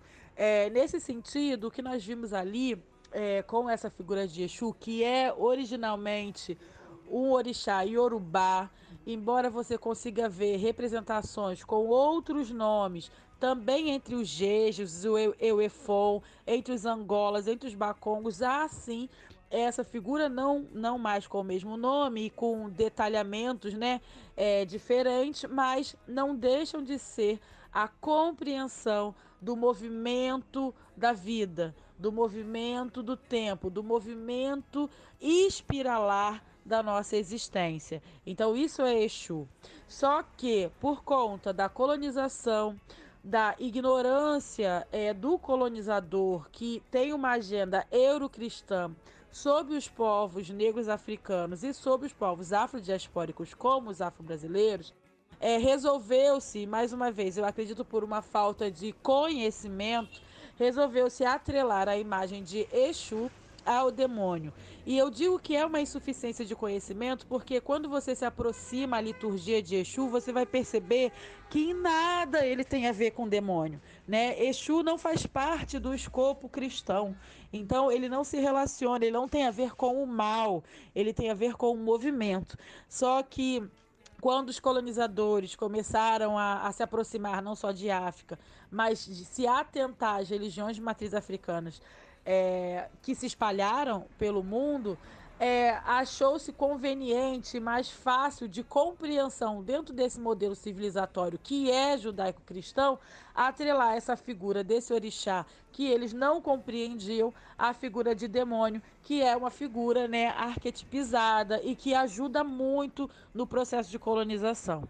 E aí, por último, vale dizer também que existe uma outra qualidade de Exus que não é orixá, que é o que a gente chama de povo de rua, né? Chama assim de forma informal, porque existem muitas especificidades, né? A gente não pode aqui é, homogeneizar algo que não é homogêneo. Entretanto, é, na religião da Umbanda, que é uma das religiões de matriz africana, e algumas casas de candomblé que têm um cruzamento com a Umbanda, elas também cultuam, para além do orixá Exu, elas também cultuam esses Exus, povo de rua, que tem uma série de qualidades. Inclusive, tem entidades que não são da categoria Exu, mas que entram nesse bolo também. Tamanho é, o desconhecimento. Então, a gente viu lá na, na no Abre Alas, né, na comissão de frente, sobretudo, da Grande Rio, a gente teve o quê? Exu Orixá como o principal ali que conduzia, que abria, né? Exu sempre vem na frente abrindo os caminhos, rodeado por esses, essas outras figuras é, religiosas que são os Exus de rua, né? E ali foi muito, muito bonito, né? Você tem a mistura entre os dois. Entretanto, vale ressaltar, Exu Orixá é uma entidade da natureza, e Exu, povo de rua, são ancestrais passados que têm um trabalho desenvolvido dentro, sobretudo, da religião umbanda. São coisas diferentes. Nem melhor nem pior, apenas diferente. Como eu falava, a questão da, da demonização de Exu, ela cumpre uma agenda é, euroquistã e uma agenda colonialista que, que se mantém firme né, até hoje. Nós ainda vemos, em pleno 2021, essa perspectiva de que só uma religião é a válida, só ela que é a verdadeira e por acaso essa religião ela é cristã, né? É claro que contém aí doses de ironia, porque na verdade o cristianismo ele atendeu a uma agenda secular colonizadora e dentro dessa agenda coube apagar não apenas Exu, mas apagar uma série de divindades, uma série de deidades dos povos do sul, dos povos que foram vítimas desse colonialismo. E para além disso, nós também estamos falando de racismo religioso, né? Porque atrelar Exu a demônio, é, tratar essa espiritualidade a partir de preconceito. E a gente está falando de um país em que as pessoas invadem os terreiros, quebram os, os monumentos religiosos africanos, afrodiaspóricos e fazem isso dotados simplesmente da arrogância colonizadora, porque o que te faz achar que a religião do outro ela é menor do que a sua, ela é pior do que a sua, nada mais é do que o ímpeto colonialista que você também se imbui, não é mesmo?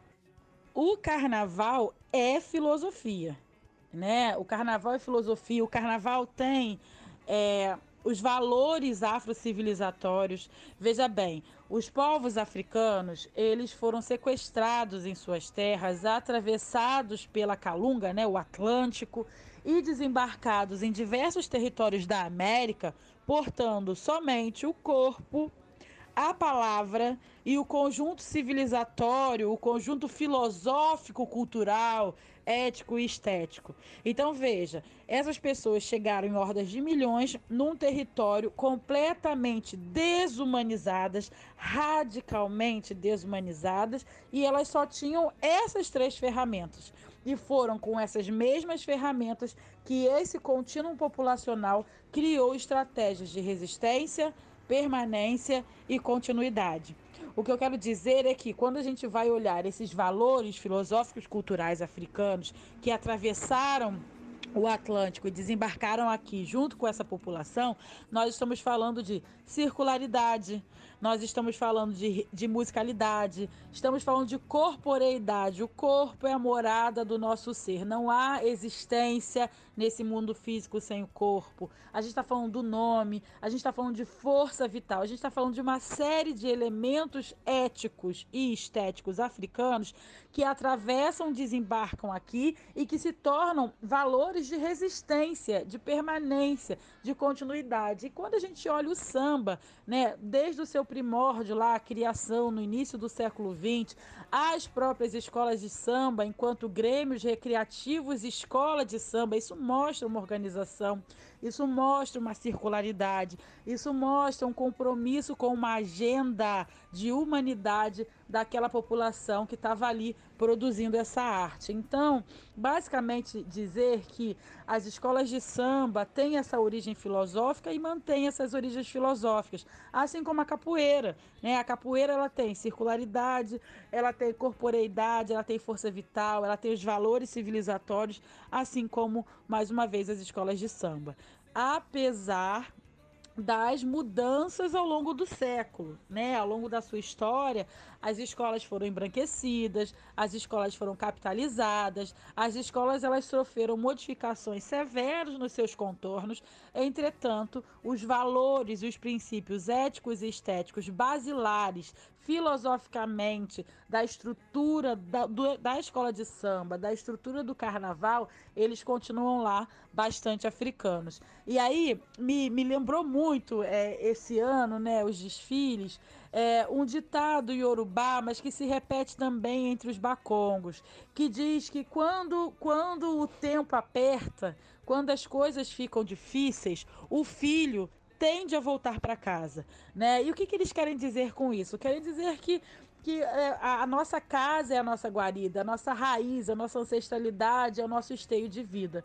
E o que nós vimos nessa retomada das escolas de samba, a Sapucaí, foi um, um fôlego após dois anos de muitas incertezas, muitas precariedades, muito, é, muita dificuldade, né? A gente está falando de, de pessoas que, que tiram seu sustento desse, desse trampo, desse trabalho é, na escola de samba e que, por conta da pandemia, ficaram ali cercadas de precariedades. Então, diante dessa, justamente, essa precariedade, esses filhos voltaram para casa para bater cabeça para a sua ancestralidade, para a sua raiz. Então você vê, né, essa quantidade de alas dedicadas aos orixás.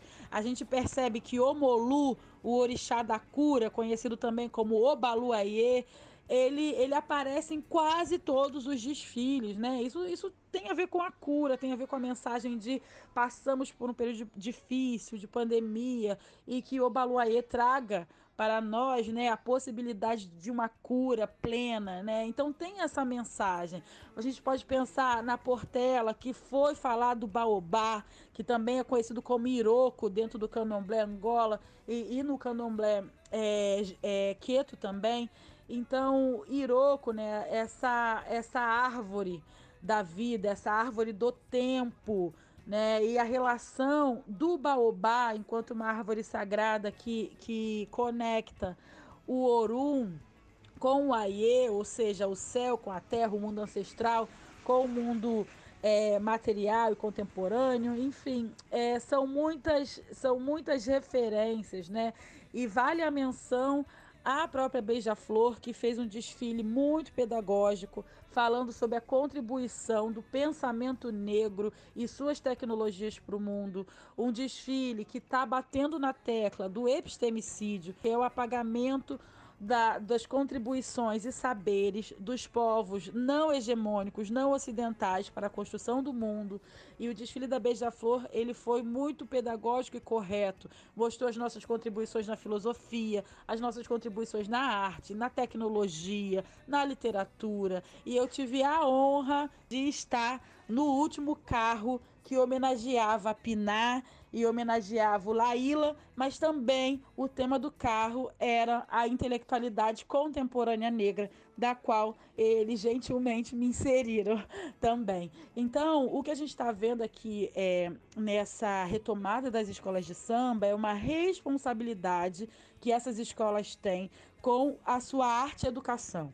Né? As escolas de samba elas surgiram com esse princípio de arte e educação, mesmo que inconscientemente. E agora elas fazem isso também com uma pedagogia bastante afrocentrada, mostrando enredos é, bastante pesquisados, né? não estão rasos, eles têm uma agenda que tem uma centralidade negra e realmente foi muito bonito de ver, né? Não, não deixo de me lembrar de Sueli Carneiro, a filósofa, que diz que nós precisamos fazer o artivismo.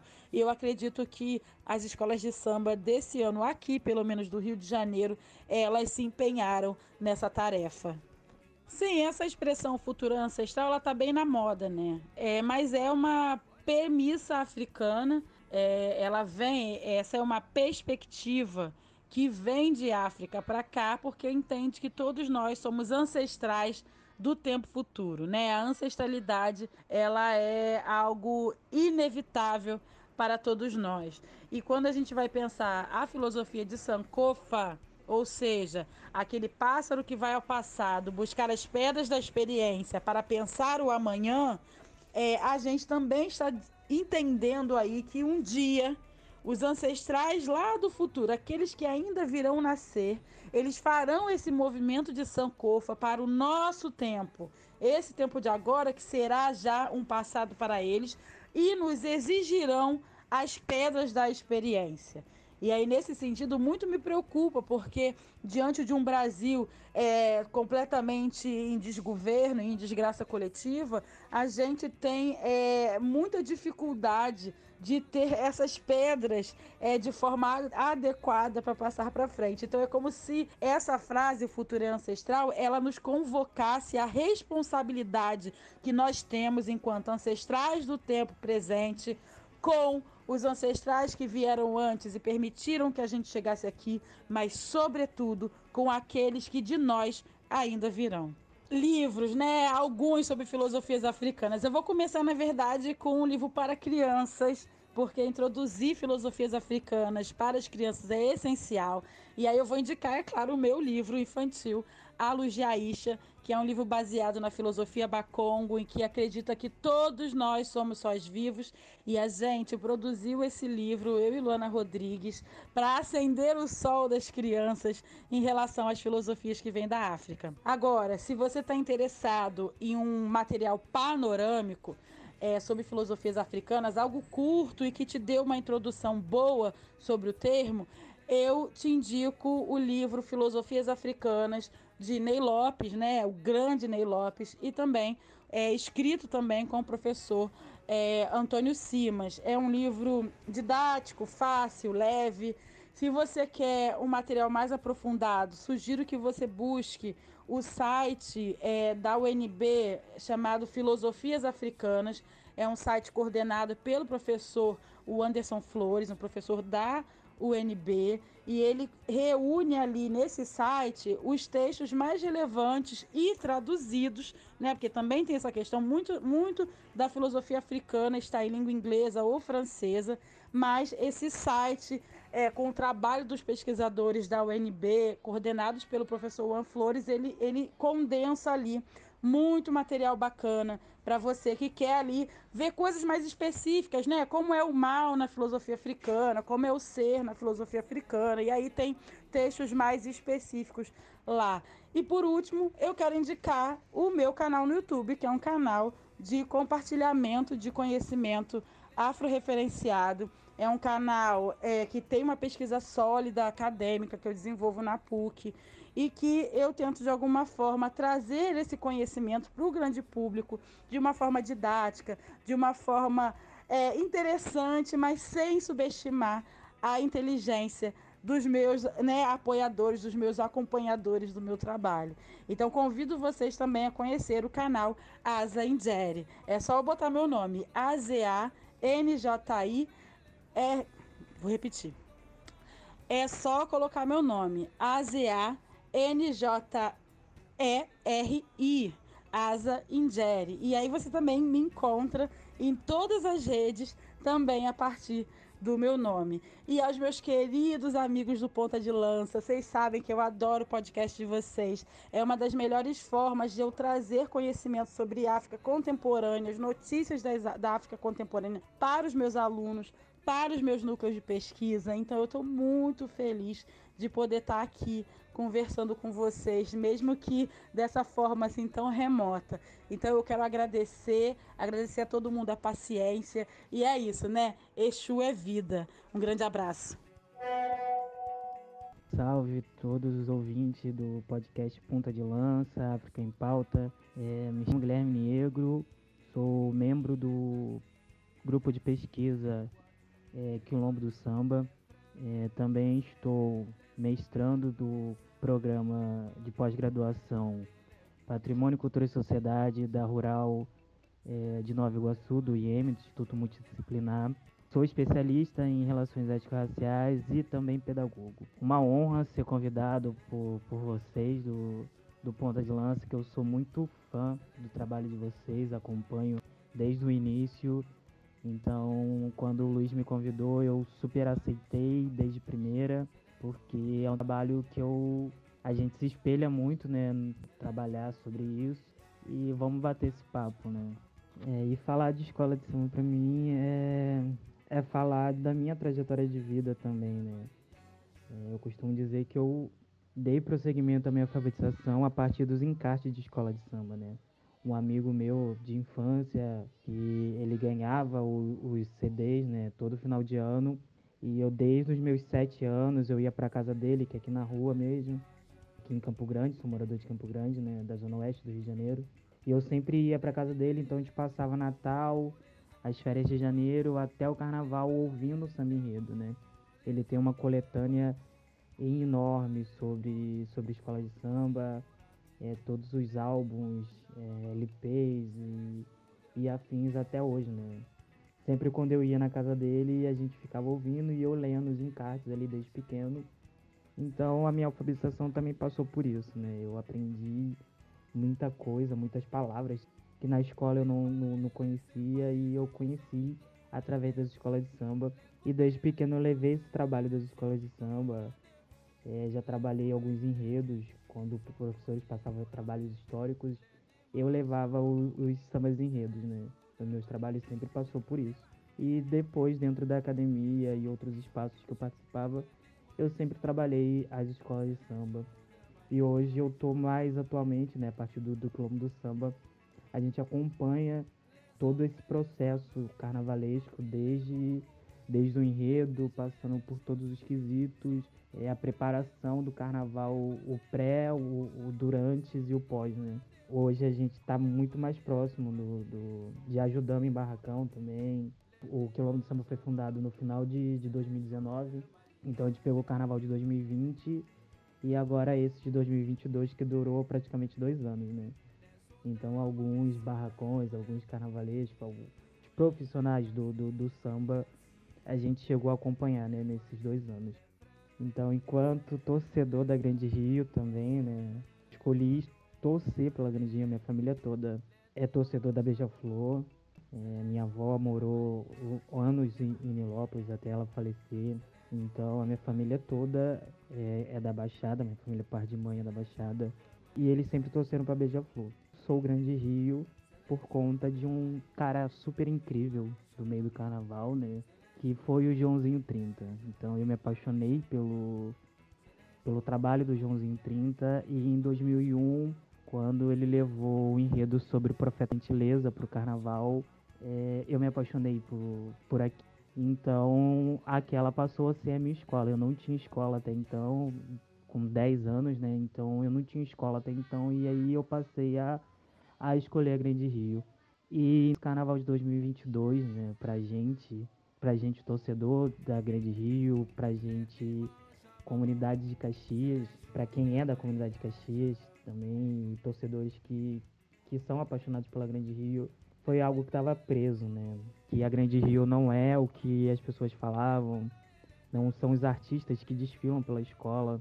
É, a Grande Rio tem um chão, uma comunidade preta, é, uma galera que frequenta as quadras, é, que toda terça-feira, 8 horas da noite, está enchendo a rua principal da, de frente à quadra, fazendo os ensaios. Então, muitas das pessoas que criticam ou criticavam a escola não conhecia a sua comunidade, não conhecia o chão da escola, né? Que é formada por, vamos pegar aí 95% de pessoas pretas, de pessoas pretas, pobres e da baixada principalmente, então ficava muito esse preso, essa coisa presa desse sentimento de que a gente estava merecendo esse título, né?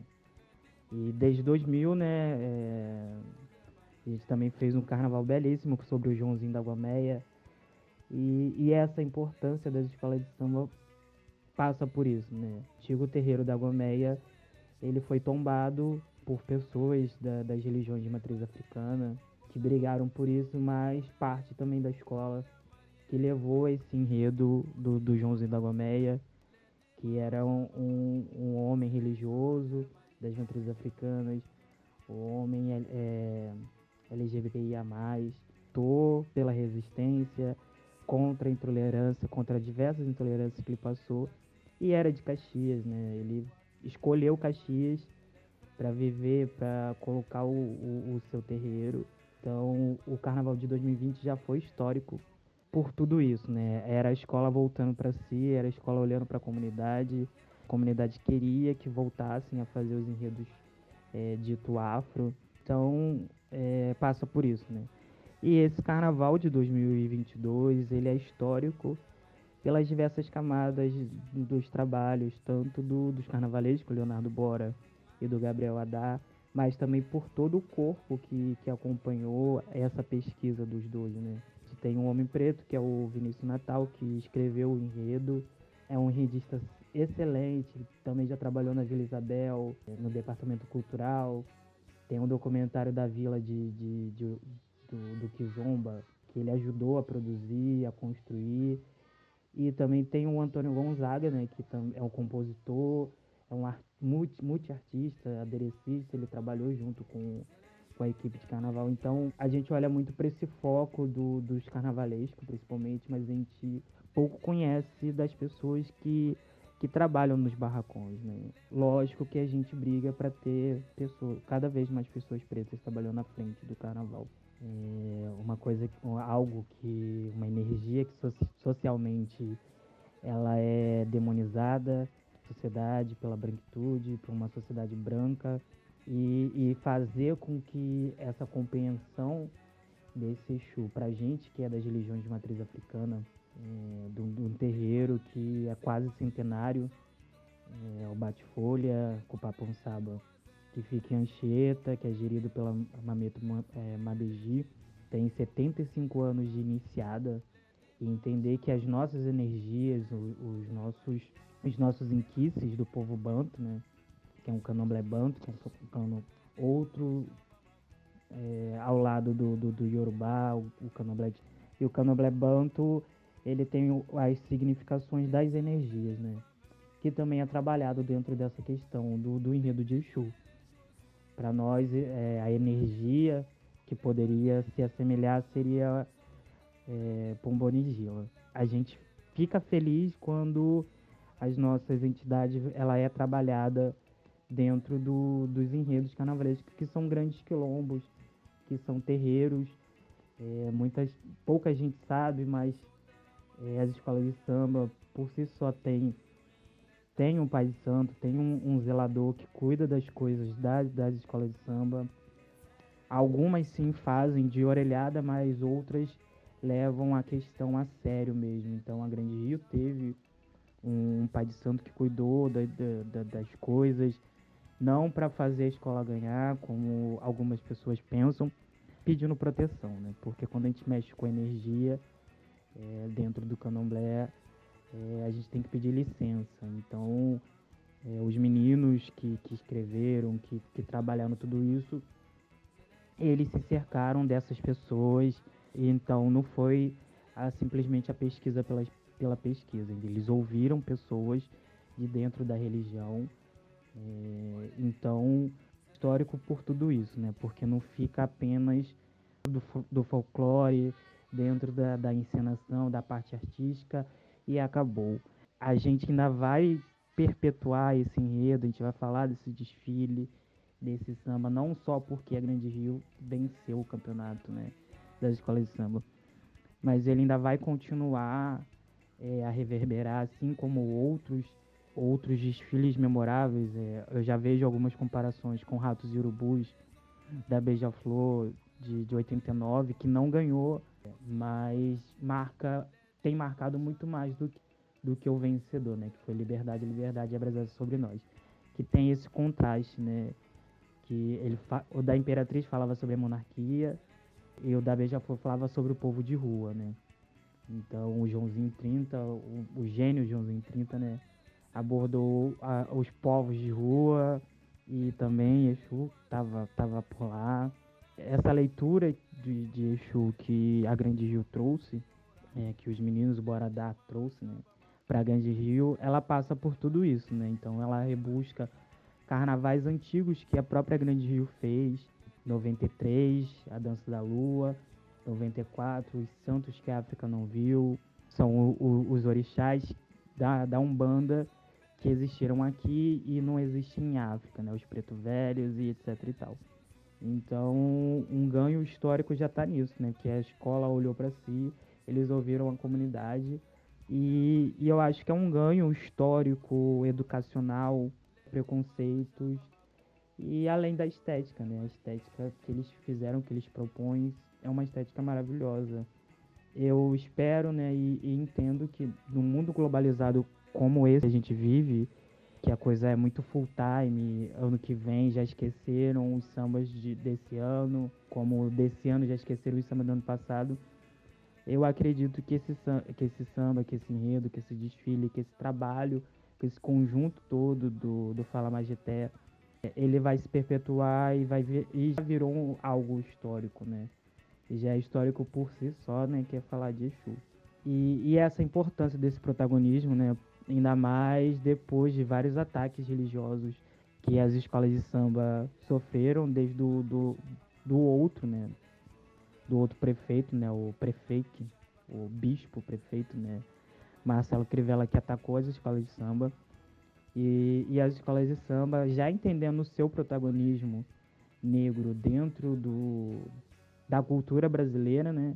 Começou a responder. Então, tipo, a Mangueira já respondeu em 2017 com Leandro Vieira.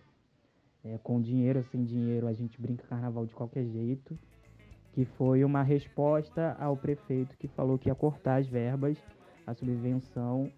E a resposta foi essa: a gente vai fazer o carnaval sem o dinheiro da prefeitura.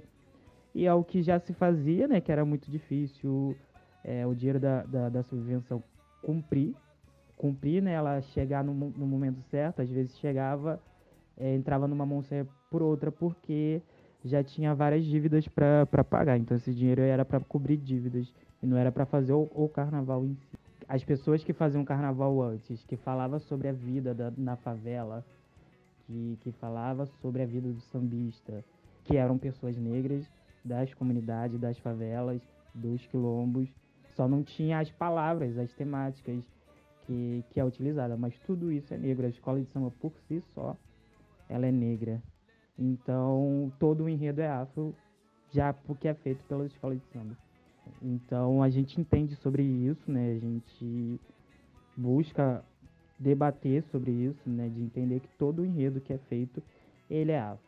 É, às vezes são personalidades, como foi do Martinho, sobre, sobre os inquises, mas o que é feito dentro das escolas de samba é. Então, é, essa importância, a importância das religiões de matriz africana, ela vem por isso, porque ela se torna maior dentro desse contexto de que esses ataques que as escolas de samba sofrem, que os terreiros de, de, de candomblé, de umbanda sofrem, né? As escolas, as escolas de samba também passaram por esse processo de branquecimento, que antes é, era meio que um tripé, né? É, os terreiros, as rodas de samba, as rodas de partido alto e as escolas de samba.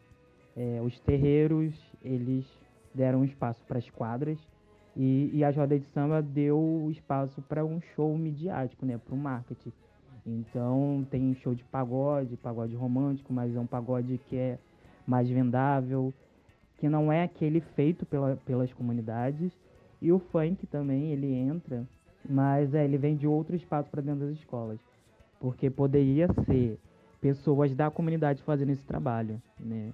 Fazendo esses pagodes, essas rodas de samba. Por, uma, por um lado comercial, como cantou belamente o Império Serrano em, em 82, um samba do, do Beto Sem Braço e do Aloysio Machado, né? Super Escolas de Samba SA, Super Alegorias, Escondendo Gente Bamba, Que Covardia. É, esse samba é muito importante para falar sobre o que foi virando as escolas de samba, né? Esse embranquecimento, essa, essa busca pela questão estética, pela, pelo gigantismo e foco geral, né? E a galera sempre busca o, a frase do Joãozinho 30, né? Que quem gosta de, de pobreza intelectual, pobre gosta de, de, de, luxo. Só que o problema era que o luxo, ele era, era super fantasias pesadas. Eram mulheres pretas da comunidade carregando baianas, né? Da ala de baianas carregando uma fantasia de 30, 40 quilos.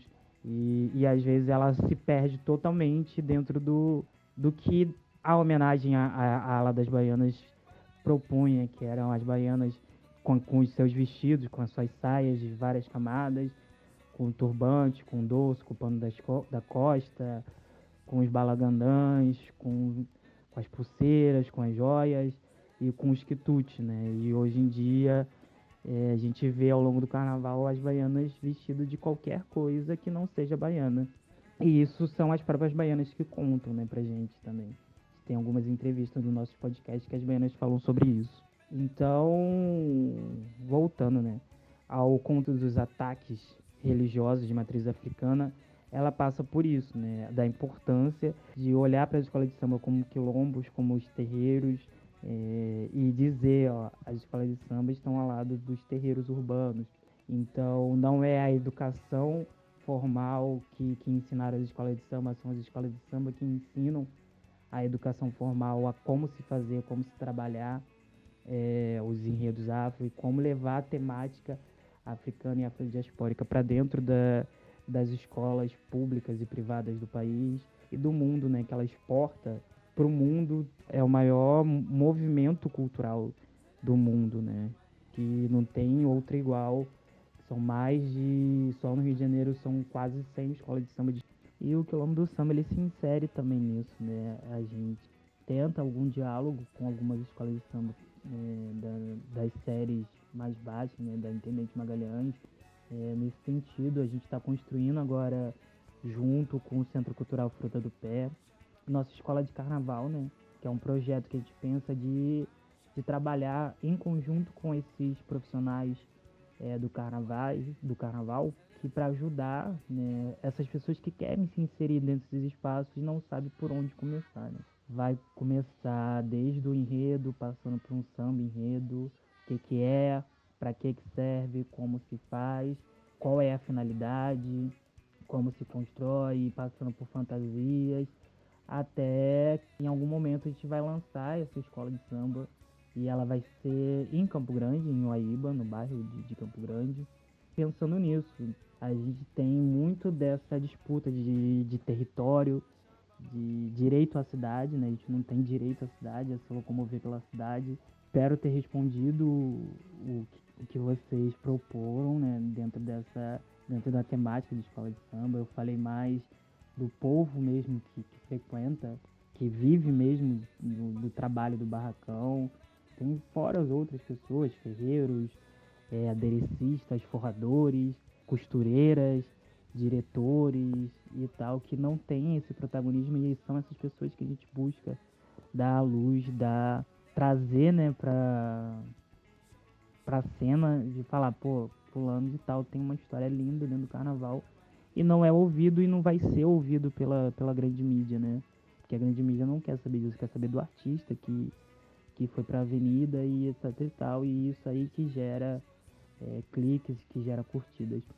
Então a gente já tem um trabalho de dois anos aí, só na pandemia a gente fez quase 50 horas de entrevista com várias pessoas, com intérprete carnavalesco, baiana, é, diretor, enredista, aderecista, e a gente ainda tem mais uma, uma, uma galera grande para entrevistar. A gente tem ideia de fazer um documentário aqui na Zona Oeste sobre a Bangu, que é a escola mais antiga, tem 74 anos de história. Então, é, sigam o Quilombo do Samba nas redes sociais, no, no, Instagram, Quilombo do Samba, arroba Quilombo do Samba, no Twitter, é, Quilombo Samba sou Guilherme Negro, arroba Guilherme Negro, tanto no Twitter quanto no, no, no Instagram. E lá você encontra é, as outras pessoas, a Vivian, a Vivian Pereira, a Gabriela Sarmento, Luciano Bernardo e o Osmar Filho, que são as cinco, as cinco pessoas que compõem esse quilombo do samba. Muito obrigado ao Ponta de Lança, ao África em Pauta. E é isso. Muito obrigado.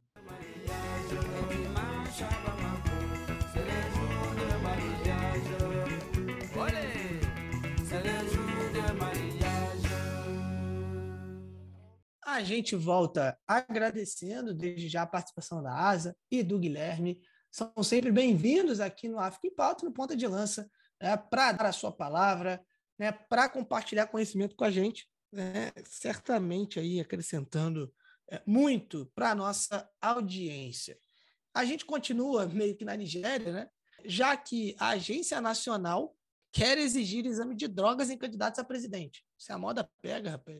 Mas, enfim, o presidente e executivo-chefe da Agência Nacional de Repressão às Drogas, que é o Brigadier Buba Mawa, é, ele escreveu uma carta ao presidente do All Progressive Congress, né, o Sen Abdullahi Adamu, solicitando que os funcionários né, da, dessa agência tenham acesso para conduzir é, é, testes né, ali relacionados uh, ao uso de drogas, né? e também testes de integridade para políticos que buscam cargos no país. Né, o Maua disse que quando for é, a vez ali do, uh, do All Progressive de outros partidos para conduzir as suas primárias partidárias, ele também escreverá ao presidente nacional e solicitará que, as né, que os agentes né, da agência ali de repressão contra as drogas sejam autorizados a realizar os testes de integridade é, né, os testes ali relacionados ao uso de drogas em políticos né, que queiram ali os cargos mais altos. Né? É, se a moda pegar, meu amigo, por aí, não sei se vai dar muito certo, não, né? No Brasil não sobra um. Ó, oh, lembrando. Eita!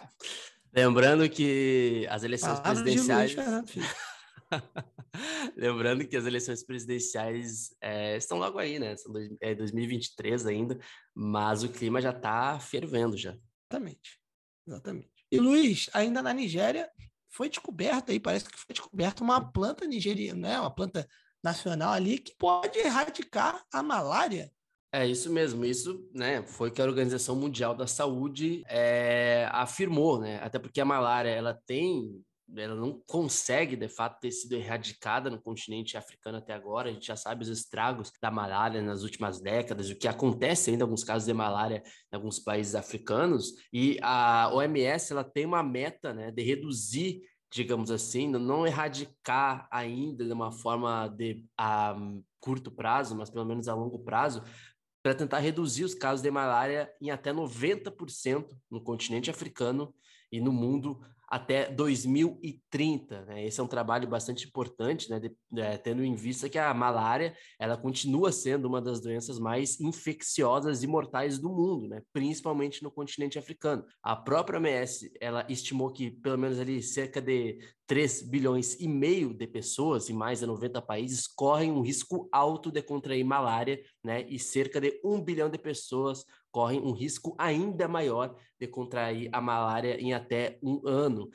De certa forma, houve um progresso ali em direção a essa meta de 2030, né, em relação a casos e mortes por malária, até porque caiu as taxas de casos e de mortes nos últimos anos, na última década, na verdade, desde 2010, ou seja, cerca de 400 mil pessoas em 2010 é, eh, tinham contraído a malária e caiu para cerca de 260 mil pessoas em 2018. E aí é sempre bom lembrar o pessoal que nos ouve que seis países do continente africano foram responsáveis por cerca da metade de todas as mortes por malária no mundo em 2019. E isso tem muito a ver com questão do acesso né, é, a um sistema de saúde eficiente, a questão também de apoio financeiro aos sistemas de saúde, né?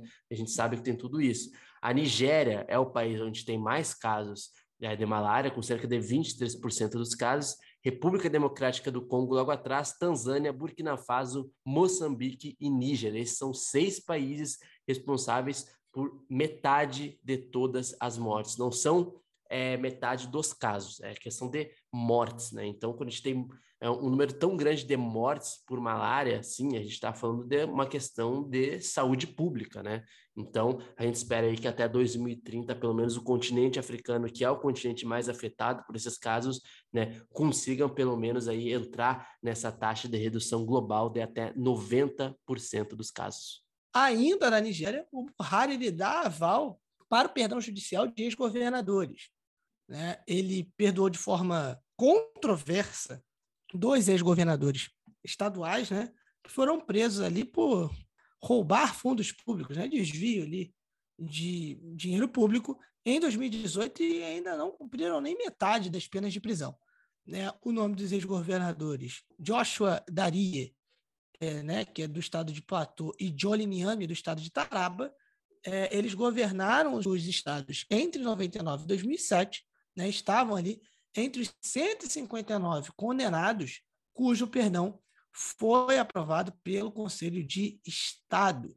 O Centro de Advocacia Legislativa da Sociedade Civil, né, a Transparência Internacional Nigéria, condenaram o perdão, né, dizendo ali que poderia enviar um, uma ideia, um sinal errado. No caso, encorajaria, né, incentivaria a corrupção sistema. Né? Em fevereiro de 2022, né, o procurador-geral ali da Federação, Abubacar Malami, tinha ali é, culpado, criticado o judiciário nigeriano né, por conta de atrasos ali na determinação de casos de corrupção de alto nível no tribunal. Né? O Malami insistiu que essa luta ela só pode ser avaliada pelo número de processos e condenações, né, afirmando que o fato da Comissão de Crimes Econômicos e Financeiros né, poder registrar mais de 2 mil condenações no ano, mostra que a atual administração tem feito bem em uma luta contra a corrupção, Luiz. A gente agora vai para o Mali, né, já que o grupo jihadista do Mali reivindica a captura do grupo russo Wagner, né, o famoso grupo Wagner. É, se a gente falava antes que tinha um véu aí entre o apoio russo em relação ao Mali, parece que dessa vez agora a gente já tem aí é, nessa semana aí é, sinais suficientes né para provar em como o, esse grupo aí privado russo né tem apoiado ali as forças malinesas principalmente nessa região do Sahel uma vez que é, os militares franceses já não fazem mais parte dessa aliança com o Mali, né? A gente já tem falado já há algum tempo, então, de fato, é um posicionamento aí bastante firme em relação ao Mali, ao lado, digamos assim, aliado às forças russas, né? Em detrimento das forças francesas. Lembrando também, Marcos, que essa é a primeira vez que um grupo ligado ao, à Al-Qaeda, né, é, anuncia a captura de um russo, principalmente engajado nessa luta aí anti-jihadista no Mali, né? No entanto, é, a mesma célula não forneceu nenhuma evidência para comprovar a veracidade desse anúncio feito né, em um comunicado no domingo, sem ser no domingo da publicação desse podcast, no domingo passado. Lembrando também que o Mali ele é administrado pelos militares desde 2020, né, desde o último golpe militar. Desde então, a gente tem essa ofensiva, digamos assim, anti-França em relação ao apoio em questão a essa questão dos aliados militares né, nessa luta contra o jihadismo na região do Sahel, né? É, lembrando também que esses grupos jihadistas eles tentam principalmente atacar ali o centro, né, o grande centro econômico do país, que é Bamako, é a grande capital, e até agora não conseguiram de certa forma, mas a gente já tem os estados do norte no Mali e do sul do Mali que são bastante concentrados por forças jihadistas. Né? Lembrando é, que a região de Segu, no Mali, tem sido uma outra região bastante atacada, e essa, essa região é, ali que fica mais ali, digamos que ao centro do Mali, ela foi palco de uma operação do exército maliano no final de março desse ano, né? E segundo as autoridades é, de Bamako, né, os soldados eles chegaram a neutralizar, Marcos, cerca de 203 jihadistas, segundo o exército. Porém, é, as ONGs é, de direitos humanos acusaram algumas forças é, armadas do Mali, né, que é a fama, né, de terem executado sumariamente 300 civis com a ajuda de combatentes estrangeiros, parte desses sendo é, o grupo Wagner. Isso, Marcos, ele acontece é, bem no momento em que o, eu vou até citar aqui o, a informação que o próprio Vinícius Assis, que já participou aqui do nosso podcast, né, que é o correspondente Globo no continente africano, ele colocou no Twitter que o Mali chegou a receber ali pelo dia 17, dia 18 de abril, um carregamento russo nas, nas Forças Armadas, ou seja, que incluía dois helicópteros e radares de vigilância vindos é, da Rússia como forma ali de ajuda ao exército malinês, né? Tudo isso também tendo em vista a votação da resolução da ONU contra a Rússia, né, em relação ali à, à guerra da Ucrânia, aonde o Mali se absteve, né, em relação a ser a favor ou contra né, a questão da guerra na Ucrânia, e aí, na prática, o Mali recebeu então dois helicópteros de combate para, digamos assim, ajudar ali no combate na região do Sahel contra os jihadistas. Então aí já está bem fechada essa questão, Marcos, sobre apoio bélico. Então, então a gente já sabe aí que ah, essa guinada anti-França do Mali também tem a ver, de certa forma, aí com essa aliança com os russos contra os jihadistas aí, principalmente no norte do país. A gente chega agora então a Guiné, Luiz, já que o ex-presidente Tense foi libertado pela junta militar do país. Alfa Condé está livre, pode receber visitas. Ali, segundo a própria junta, o derrubou. O Condé se tornou o primeiro presidente democraticamente eleito da Guiné em 2010. Ele tem 84 anos foi deposto né, por oficiais do Exército ano passado, substituído pelo Mamadi Domboya. Foi autorizado a ir aos Emirados Árabes Unidos né, em janeiro para tratamento médico, voltou ao país no dia 10 de abril, mas ainda assim estava, né, entre aspas, ali impedido de receber visitas e tudo mais. Né, o partido dele, o Rally do Povo Guineense, disse que ele não era verdadeiramente livre, né, antes ou depois da sua viagem, e exigiu a sua liberdade total e incondicional. E aí, para apoiar esse apelo, né, o próprio Rally do Povo Guineense suspendeu a sua participação em uma conferência de reconciliação né, organizada pela junta militar, uma, uma declaração também da junta publicada na última sexta-feira disse que o Dom Boiá informa a opinião nacional e internacional de que o ex-presidente da República está finalmente livre. Alfa Condé está livre e liberado aí para receber suas visitas e para andar por aí, Luiz. Agora ele vai para a Libéria, já que o conselho editorial no jornal, Luiz, fez duras críticas ao Jorge Weah. Exatamente, e a vida lá pro Oiá tá difícil, tá? É, o Front Page Africa, né, que é o jornal investigativo diário na Libéria, ele emitiu uma nota em que ele culpa, né, é, digamos assim, presidente do país por sérias questões ali de déficits em relação a questões estruturais é, no país, principalmente, Marcos, pelo fato de quase ter acontecido uma espécie de acidente com um avião saindo da Libéria tendo a ver com falta ali de combustível, é, questões estruturais no aeroporto e pelo silenciamento, ou melhor, pelo silêncio do presidente Oiá em relação a esse tema. Eu vou abrir aspas aqui para algumas críticas que esse jornal investigativo fez ao presidente Oiá. A primeira é o seguinte: o presidente Oiá está calado há muito tempo, muitas coisas estão se desenrolando ao seu redor, muitas estão desmoronando e ninguém no círculo íntimo do presidente tem a seriedade de dizer a ele para acordar. Se é, o avião, né, o caso envolvendo do avião é, em perigo no país, tivesse caído na noite de quarta-feira devido a mais um incidente de iluminação no aeroporto internacional Roberts, teria sido, entre aspas, um inferno pagar e muito sangue estaria nas mãos do presidente. Aí, a mesma nota ela diz o seguinte: Desculpe, pessoal, falando né, em relação aos leitores, não há melhor maneira de colocá-lo. O presidente Oiá deve reunir coragem para fazer mudanças sérias em seu governo ou deixar o cargo para a segurança dos liberianos e a sanidade do futuro político e econômico imediato da Libéria.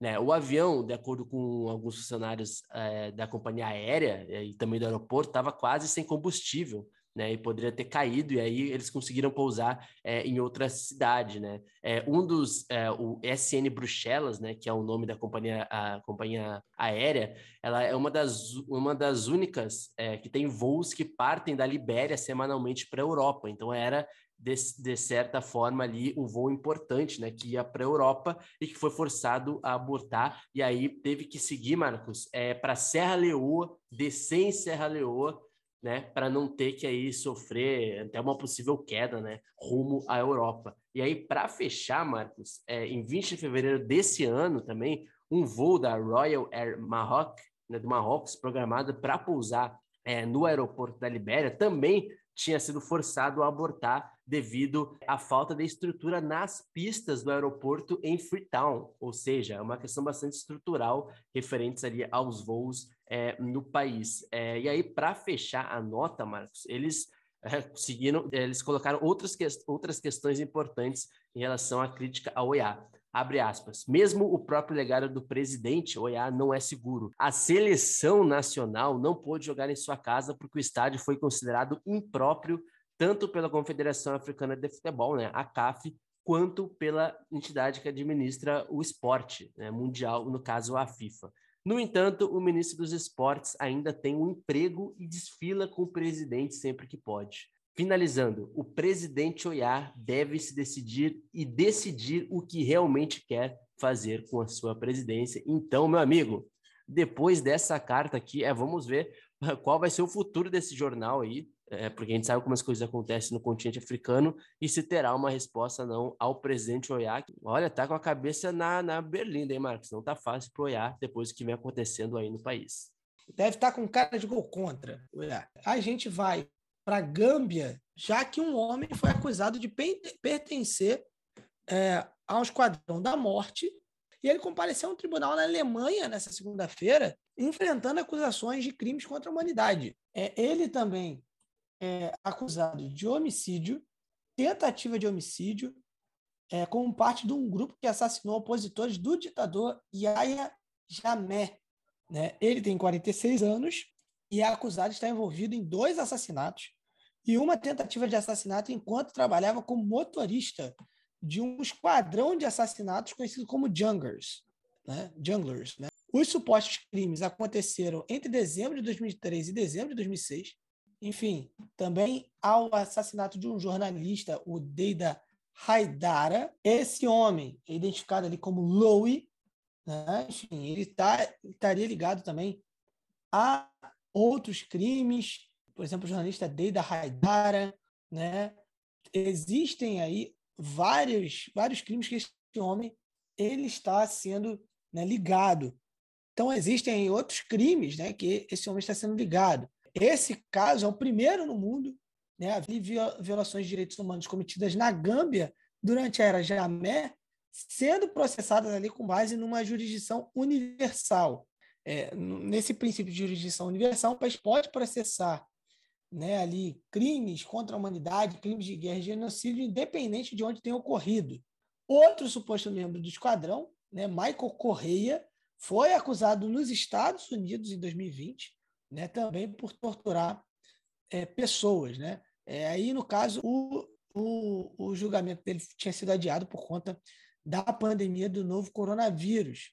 O Jamé foi, uh, né, ele, ele, chegou a assumir o poder na Gâmbia sem derramamento de sangue em 94, né, governando o país como chefe de uma junta limitar antes de fato da sua eleição como presidente em 96.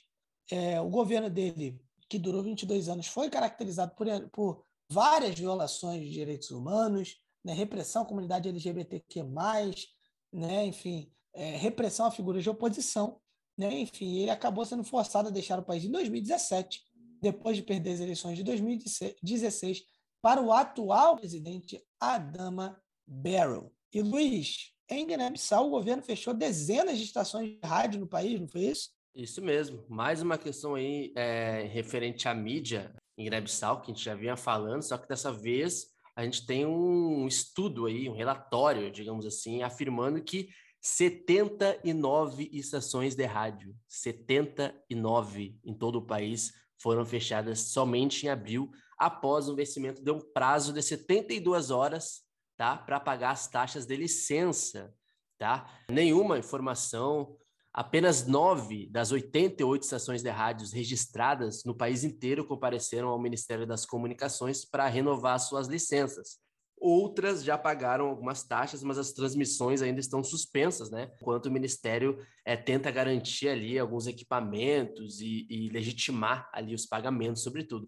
Eu vou colocar aqui é, uma fala do Augusto Mário da Silva, que é o presidente da Liga Guineense para os Direitos Humanos. Ele acusou, Marcos, o governo de dar uma espécie de empurrão final para eliminar o Estado Democrático de Direito no país e interferir no trabalho editorial dos meios de comunicação. Resumindo, o Augusto Mário da Silva ele colocou uma narrativa de que o governo estaria dificultando essas licenças aí para essas estações de rádios e estaria, de certa forma, é, minando a liberdade de expressão no país. O governo guineense, né, é, ele pretende estabelecer uma espécie, segundo ele, de um regime ditatorial empenhado e confiscar os direitos e liberdades fundamentais conquistados na luta implacável pela democracia no país. Lembrando também, Marcos, para fechar, que é, se a gente for colocar no contexto da, dessa pressão que é, os grupos de comunicação no país têm vivido, principalmente jornalistas, a gente pode colocar um exemplo do que aconteceu em fevereiro de 2022, ainda no começo desse ano, quando apoiadores armados do presidente Umaro Sissoko Embalou, né, muito criticado aí mundo afora, né, ocuparam a sede da, da Rádio Capital, que a gente já chegou a falar sobre essa Rádio Capital em Guiné-Bissau aqui no programa, né, e acabaram destruindo os escritórios e inclusive atacando cinco funcionários da rádio, isso em fevereiro de 2022, com apoiadores do presidente Sissoko Embalou, né, fortemente armados. Ou seja, eles acusaram os jornalistas da Rádio Capital de preconceito, entre aspas, em favor dos rivais de Embalou. Alguns meses depois, como a gente até é, noticiou aqui, homens armados atacaram outra estação de rádio que também critica o governo do Sissoko Embalou e destruíram as instalações de transmissão. Então é essa é a realidade, é, digamos assim, de muitas estações de rádio que tentam contrapor a visão é, do status quo referente à presidência em Guiné-Bissau. Bom, Luiz, depois desse segundo bloco, a gente vai chamar esse quadro que arrasta multidões. E também pudera. Ele é apresentado, segundo a Reuters, o homem mais sexy do mundo, sim, Rubens Guilherme Santos, é o apresentador do resgate histórico que, enfim, resgata com você momentos, personagens históricos do continente africano e da sua diáspora. Então, convido você para fazer esse resgate junto com a gente com o guia Rubens Guilherme Santos. É com você, Rubens.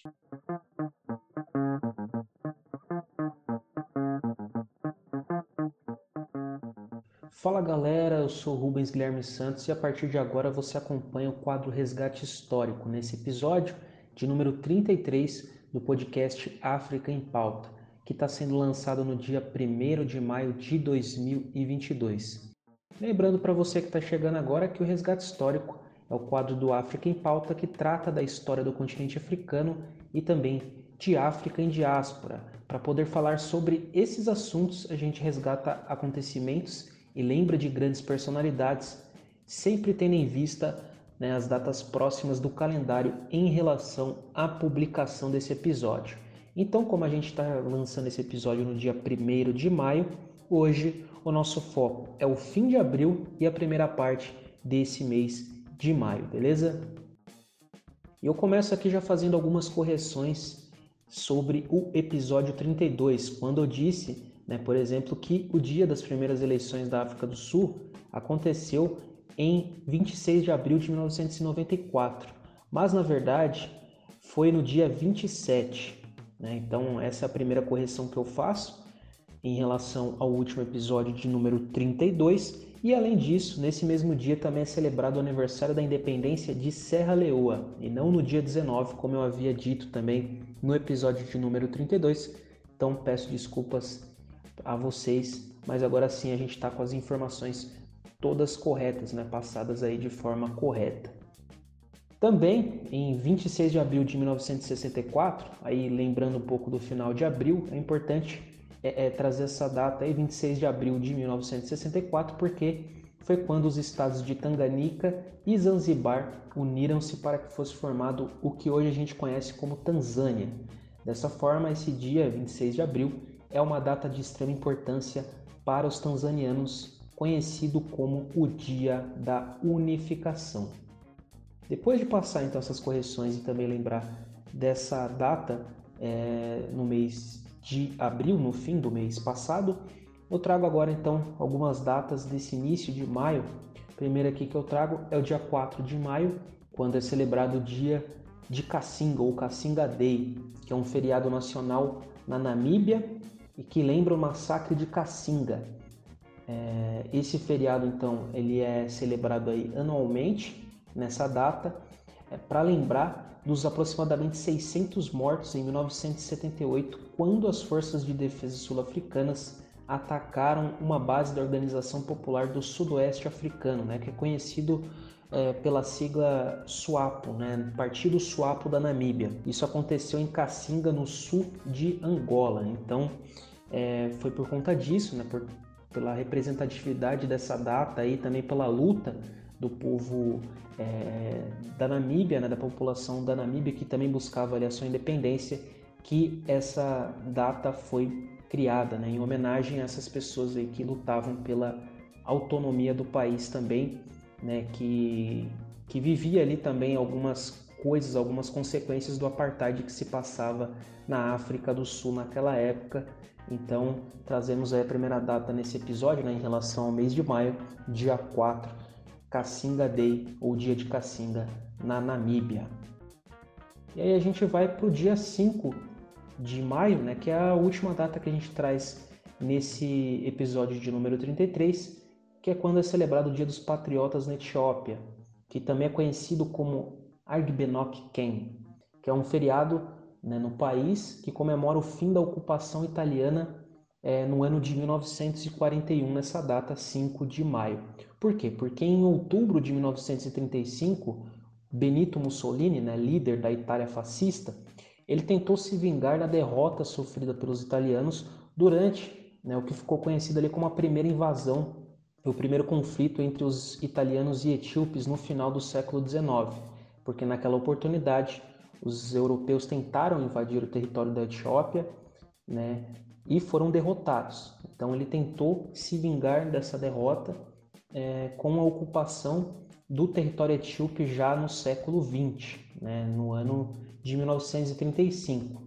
E aí passaram-se alguns anos, essa ocupação foi oficializada, né, mas não era permanente e não era de todo o território da Etiópia.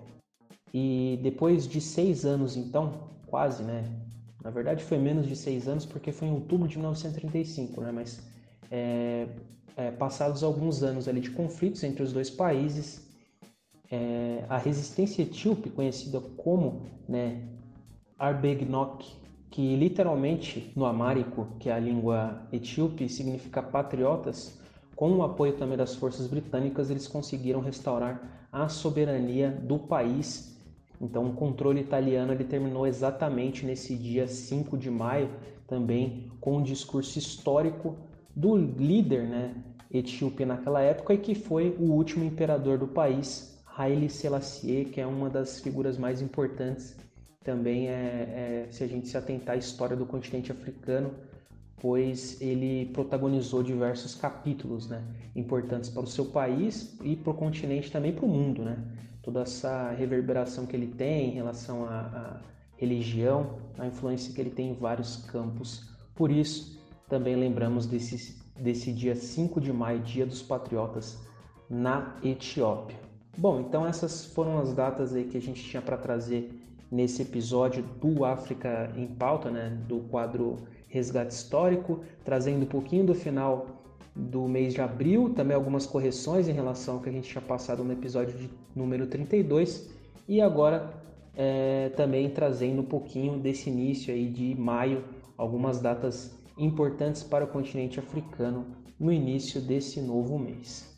Esse foi o resgate histórico de hoje. A gente volta daqui a duas semanas no África em Pauta com mais informações sobre a história do continente africano e de África em diáspora. Até mais, galera!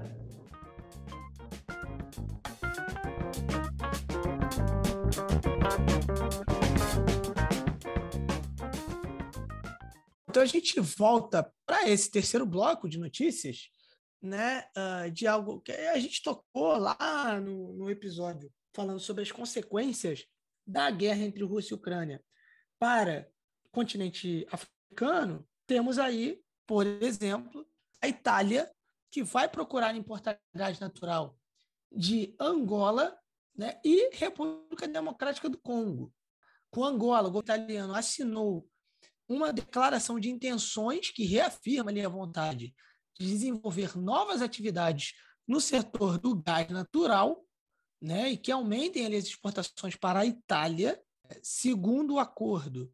Né, a petrolífera N e a República do Congo, na presença ali, primeiro-ministro ali, o de Maio e outras autoridades italianas, também prevê a aceleração e o aumento da produção de gás né, também ali na República Democrática do Congo. A Itália vai receber, a partir de 2023, mais de 3 milhões de toneladas anuais de gás natural liquefeito, aumentando também o total exportado do Congo para mais de 4 mil, é, de, perdão, para mais de 4 milhões e meio de metros cúbicos por ano.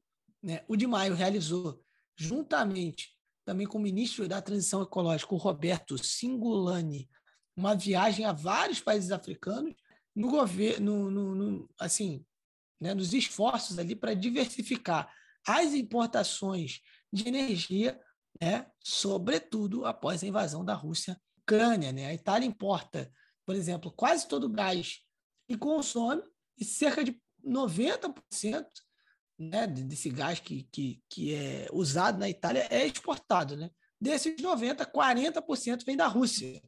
Programa ali de sanções e tudo mais né? Obviamente, a Itália tem que se preparar para não receber esse gás, e aí foi atrás de países do continente africano né, para diversificar essa sua né, matriz ali de, de importação de gás. Né? E aí, indo atrás, por exemplo, de Angola e República Democrática do Congo, né? também a Argélia ali, mais no Mediterrâneo também, que é uma grande produtora, a, a Itália está né, tá correndo atrás aí dos países africanos e essa é tendência de vários países europeus, creio eu, né, para buscar. E foi o que tu aí, disse, é... né? Foi o que tu disse lá naquele episódio, né, que o pessoal pode Sim. ouvir, que essa seria a lógica, né? Muitas poucas pessoas falaram isso naquele debate, né, de quais países que seriam explorados, digamos assim, e tu no podcast, a gente falou depois também que a África seria é, o continente para o qual a Europa viraria os seus olhos quando o assunto era importação de gás natural, né?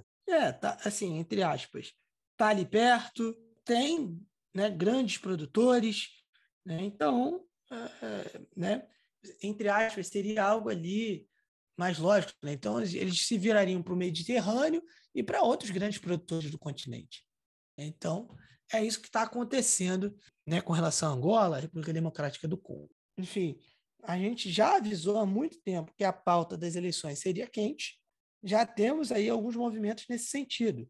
Com duras críticas ao MPLA, o líder da bancada parlamentar da UNITA, o Liberty Chiaca, né, ele reiterou né, durante uma do, dos, dos, seus compromissos ali de campanha eleitoral na província do, da Huila, né, em Lubango, né, lá na província da Huila, a necessidade de transparência nas eleições de agosto. Então, vamos lá.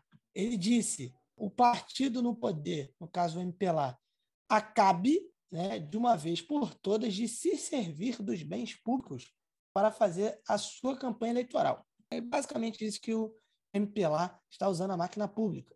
Em resposta, o também líder da, da bancada parlamentar do MPLA, o Virgílio Fontes Pereira, acusou ali o partido de oposição de prender né, e obstruir a seriedade do processo eleitoral. Né, o Liberty Chiaca, né, que cumpre uma, um programa de visita de trabalho ao ILA, na qualidade de membro acompanhante para a província, disse que as regras da transparência da lisura eleitoral estão a ser ali de forma grosseira e encapotada, né, ou seja, escondida, né, violadas pelo presidente do MPLA, que, segundo a ele, né, mostrou ali o Libertiaca. Ele está ali na província de Huila, né, como um membro, e obviamente aproveita essas visitas para tocar em temas eleitorais, já que a gente está em ano de eleições em Angola, né, disse que a transparência e a lisura eleitoral estão sendo ali de forma grosseira né, e, ao mesmo tempo, escondida ali, violadas pelo presidente do MPLA. Ele disse que as regras eleitorais são igualmente violadas pela Comissão Natural, é, Nacional Eleitoral, CNE, acusa ali, entre outras coisas, de estar preparando a utilização de uma solução tecnológica viciada. Então, assim, é, já começaram as primeiras farpas e, enfim, o clima quente eleitoral em Angola. Lembrando que a segurança nas eleições angolanas é, são sempre ali um, um, um, componente que gera apreensão, preocupação é, para né, a população em geral, para os partidos. Né, uma semana de eleição onde muitas empresas fecham, muitos comércios fecham por medo de problemas de segurança. Então, né, temos algumas declarações aí que podem acender uma certa preocupação, né, Luiz? Para as eleições. É, exatamente. Aí a gente tem alguns outros contrapontos também, se a gente for olhar. Então, se a gente for ver por outro lado, né, pelo lado do MPLA, né, o discurso da oposição sobre a ausência de transparência nas eleições, segundo a MPLA, visa, entre aspas, segundo eles, obstruir a seriedade do processo, tá? Isso foi o que disse o presidente da bancada parlamentar do MPLA, né? O Virgílio de Fontes Pereira, né? ele fez essas afirmações na abertura da quarta jornada parlamentar do partido, Marcos, no poder, né? que decorreu lá em Lubango, é, no dia 29 de abril, ou seja, agora nessa sexta-feira. Então, a, a, esse evento né, da, da, quarta jornada parlamentar da MPLA, ele vai centrar, né, já centrou, na verdade, em temas como registro eleitoral, tá? as eleições desse ano, além da agenda política do MPLA para 2022, outros assuntos como a estratégia política do partido, processo de registro eleitoral e questões de legislação eleitoral e também outras questões específicas internas do partido. Ou seja, Marcos MPLA de fato já está tentando aí colocar várias questões é, para esse ano, né? Evidentemente com eleições presidencial mas principalmente vendo tudo o que faz referências ali a processo de registro eleitoral, decidir ali o nome das suas legendas também. Então, de fato, é, já começam né, as farpas aí públicas em TVs, é, nas ruas, né? Lembrando também, né, que já tem acontecido já é, digamos assim, é, encontros né, é, da base eleitoral dos dois partidos, tanto da UNITA quanto da MPLA, cada um aí em suas províncias, digamos assim, tanto em Huila quanto em Lubango, né, tanto a MPLA quanto também UNITA, a base ou as bases desses partidos já estão aí bem quentes, digamos assim, já estão. Porque é aquilo, né, Marcos? O que um líder político fala, tanto do MPLA quanto do UNITA, e isso vai e já repercute no clima das ruas, né, das bases populares, dos seus apoiadores, dos seus organizados nas ruas de cada província, e aí a gente vê como essas farpas aí vão resultar ou não nas ruas, né, em relação ao debate ou no convívio social mesmo dos angolanos aí pré-eleições presidenciais. Luiz, agora a gente vai para a África do Sul, já que um advogado de defesa foi preso em um julgamento sobre o assassinato de ex-goleiro da, da seleção sul-africana de futebol. Então, meu amigo Marcos, esse é um processo histórico. É, eu acho que o processo mais importante da história, criminal, né? Mais importante da história do futebol e do esporte, ou um dos mais, né? Porque teve o Pistorius também. Mas esse caso do assassinato do Senzo Meiua é bem emblemático, porque assim, é o caso de um jogador que era capitão da seleção sul-africana ídolo do Orlando Pirates, né, um dos maiores clubes da África do Sul, que foi assassinado em 2014. E desde então, a conclusão desse assassinato ele ainda está longe de acontecer. Já foi adiado várias vezes. Tá? O assassinato do Meiua ele foi, digamos assim, adiado mais uma vez, tá? Para o dia 30 de maio, no caso no sábado, mas ele aconteceu é, nessa segunda-feira, na terça-feira também. E aí, dentro disso, a advogada da defesa, a Malecela Tefo, ela foi detida no Tribunal Superior de Pretória momentos após o, esse novo adiamento que aconteceu na terça-feira é, do processo que foi reiniciado, não é, o que foi começado, iniciado desde 2014, né?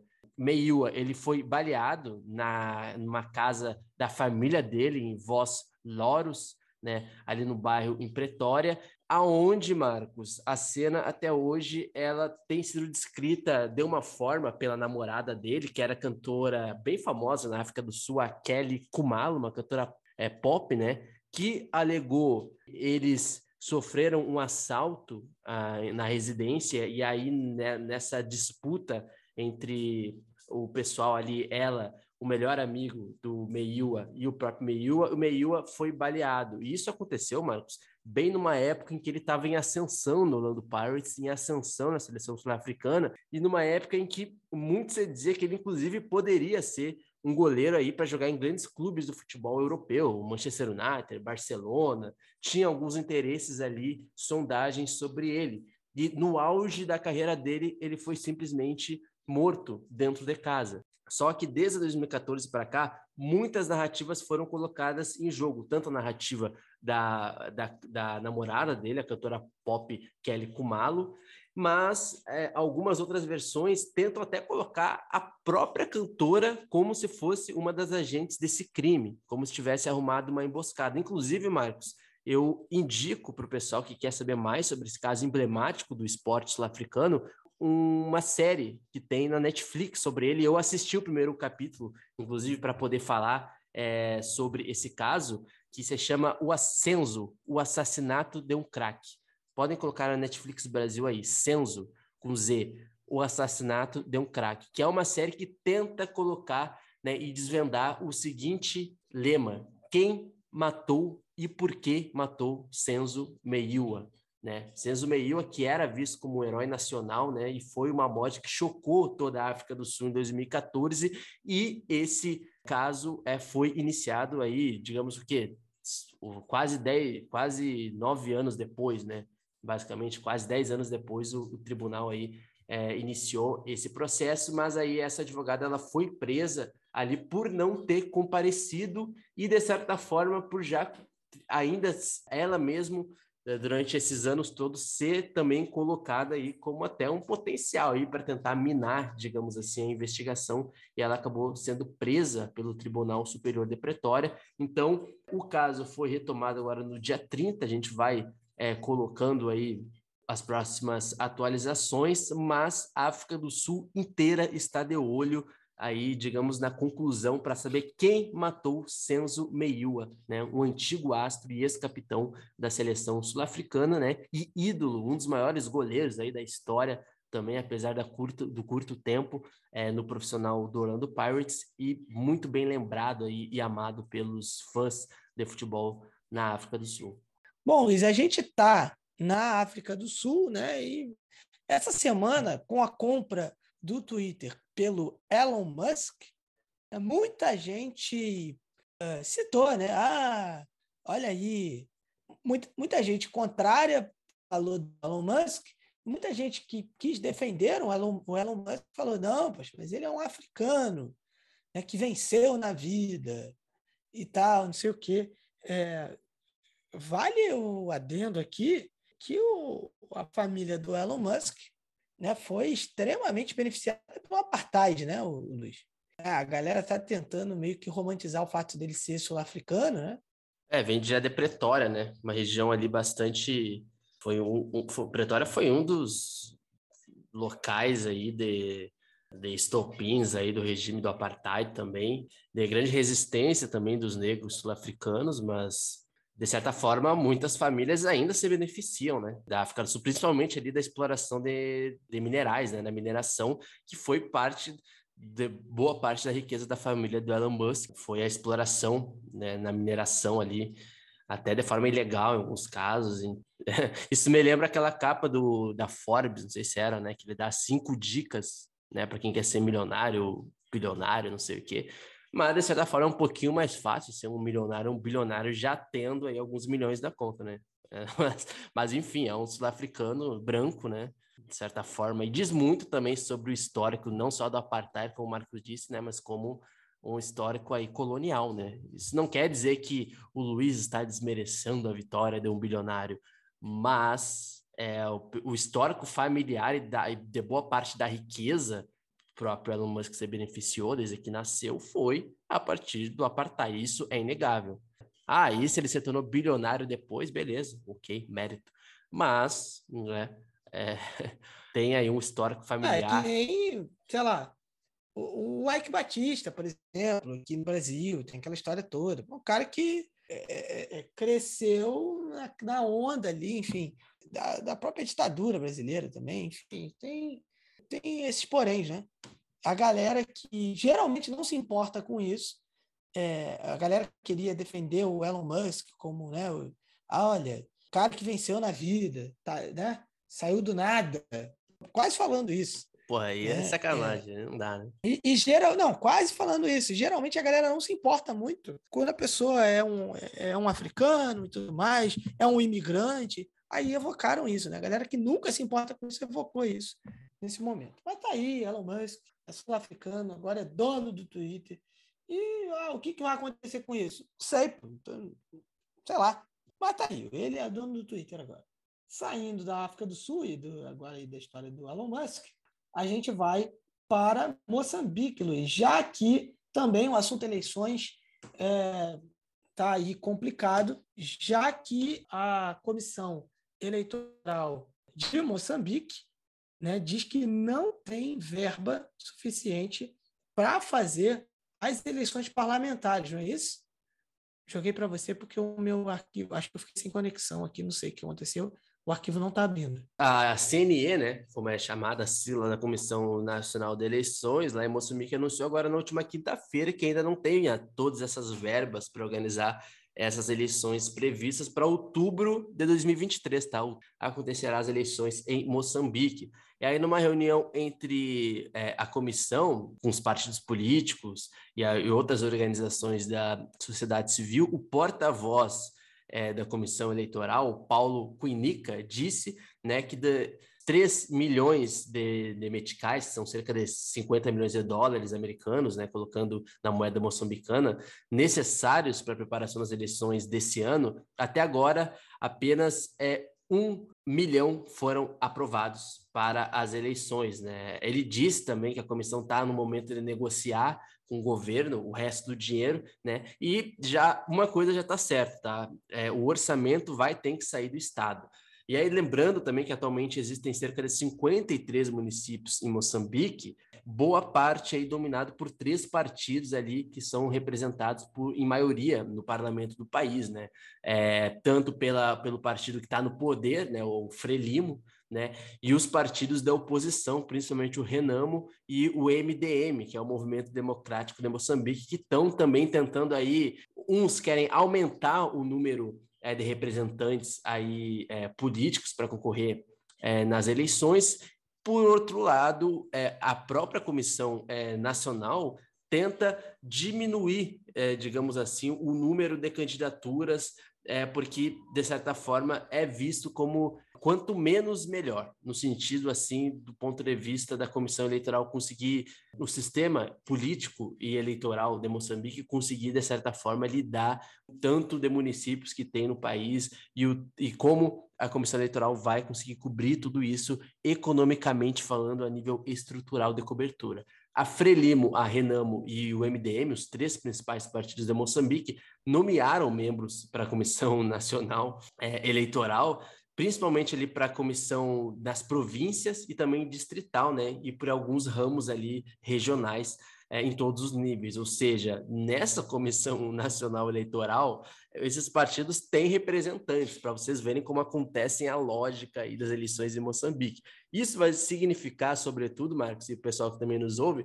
que vai existir é, aí milhares né, de indicados políticos nesses aparatos eleitorais. Aí a questão é como isso vai acontecer e se a Comissão Nacional Eleitoral vai ter estrutura, além da verba, mas se vai ter estrutura e uma lógica coerente para que não aconteça nenhuma fraude eleitoral em Moçambique em outubro de 2023. Então, o debate nesse momento em Moçambique é como garantir que as eleições não tenham fraudes, ocorra de uma forma com bastante, digamos, transparência, que é aí é, um dos grandes quesitos quando a gente fala aí de processos eleitorais no continente africano, principalmente em algumas democracias aí mais frágeis, tal qual Moçambique é. Bom, Luiz, a gente vai agora para a Zâmbia, já que a China entrou em acordo com o país africano para aliviar as dívidas. A Zâmbia conseguiu aí esse grande impulso né, né, nessa pressão que o país está fazendo. Haja, né, enfim, uma discussão sobre a crise da dívida no país e a China se comprometeu né, a participar de um comitê de credores né, com uma parte ali de esforços de, internacionais para reestruturar a dívida do país. É, a China é o maior credor da Zâmbia, né, assumiu ali o compromisso de aderir a, a, esse quadro comum do Fundo Monetário Internacional, o FMI, né, após longas negociações com o atual presidente, né, o Hakainde Hichilema, né? O presidente Hichilema vem tentando aí lutar contra essa crise da dívida desde que assumiu o poder no ano passado, né? E assim, e mais um dos países que tem, né, uma influência grande da China no continente africano, a China atuando como parceira, como investidora e também aí, né, credora e agora, né, tentando, né, ali aliviar essas dívidas, né, porque a China é boazinha, é, a China é legal, vamos aliviar as dívidas, vamos né, tentar fazer ali, facilitar a vida da Zâmbia, porque a China é maneira. Não, isso tem a ver com interesses, isso também tem a ver com a questão de influência no continente africano, que a China vem expandindo ao longo dos últimos anos e pode ser mais um passo para isso, né? É uma coisa meio o meme do empresário do Luva de Pedreiro, né? É, pois é. Pois é. um abraço aí, um abraço para o Luva de Pedreiro. Receba. É, meu amigo, isso, cara, eu vou colocar uma questão bem rapidinho aqui, porque eu, eu na minha visão, tá? É, entre todas as eleições presidenciais que é, tiveram nos últimos anos, desde que a gente começou esse podcast, 2019 para cá, é, não 2019, né? 2019 para cá, 2020 para cá, não? É, 2020. 2020 para cá, é, a eleição do Hichilema em Zâmbia foi é, uma ele a eleição talvez com um sentimento positivo assim assim espetacular. Talvez seja o governo tem áreas de renovação mais é, digamos que visíveis no continente africano porque é, essa dívida que ele recebeu, de certa forma, essa dívida internacional, ela foi adquirida, sobretudo, com o seu antecessor, Edgar Lungu, né, que foi um governo que tomava bastantes empréstimos vindos de Pequim, na China. Então, essa crise da dívida, ela não tem ainda necessariamente a ver com o Hichilema, mas principalmente aos governos passados do Edgar Lungu, ex-presidente é, da Zâmbia. A eleição do Hichilema, né, ela vem como uma resposta ante Edgar Lungu, como uma espécie de governo que renovasse a política né, e tentasse frear justamente as dívidas gigantescas que Zâmbia tem com a China e outros credores, mas como tu disse, principalmente com a, com a China. Né? Então, o presidente Hichilema, ele assume o poder no ano passado na Zâmbia, Ares ali no país de grande renovação, com entusiasmo é, no país e agora ele tenta retomar aí, ou tenta diminuir e amortizar parte dessas dívidas com aí o seu principal credor. A Zâmbia, em 2020, Marcos, para fechar para o pessoal entender, tornou-se o primeiro país a dar um calote ali na pandemia da Covid-19, depois que a dívida é, do país subiu, Marcos, para mais de 120% em relação ao PIB, né, o produto interno bruto, ou seja, uma linha de crédito ela foi estendida com o FMI, o FMI, ou seja, uma linha de crédito de quase um bilhão e meio de dólares em dezembro do ano passado, tá? E aí é, essa linha de crédito ela ficou incerta é, devido a uma incapacidade da Zâmbia ali de concordar com o processo de reestruturação da dívida com a China.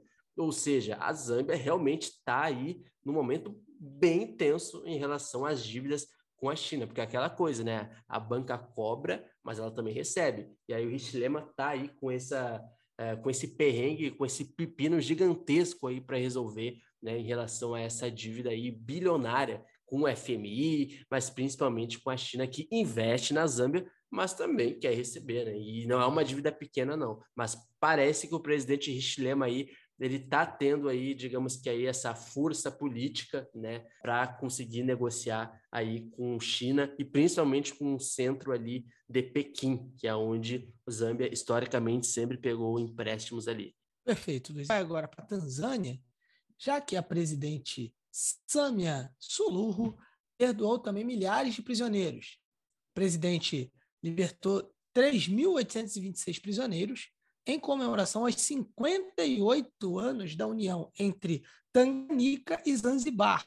Né? Os dois países né, se fundiram em 64 para formar a atual Tanzânia, consolidando ali a relação de sangue de seus povos né, e também por razões de segurança.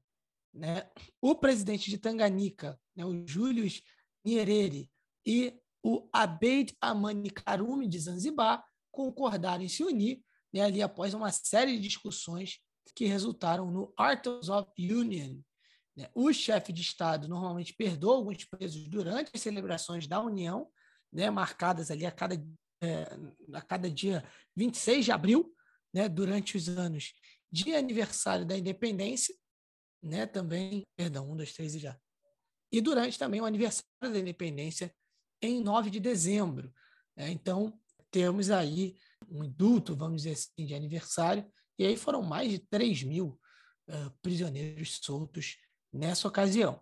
Bom, o, uh, a gente vai agora para o Quênia, né, o país vizinho, já que os quenianos compareceram em grande número ao funeral do ex-presidente Mwai Kibaki, presidente histórico do Quênia, que foi velado ali no estádio de Nhaio. O governo declarou a sexta-feira como feriado para permitir que os quenianos né, pudessem ir participar ali do funeral do ex-presidente Mwai Kibaki.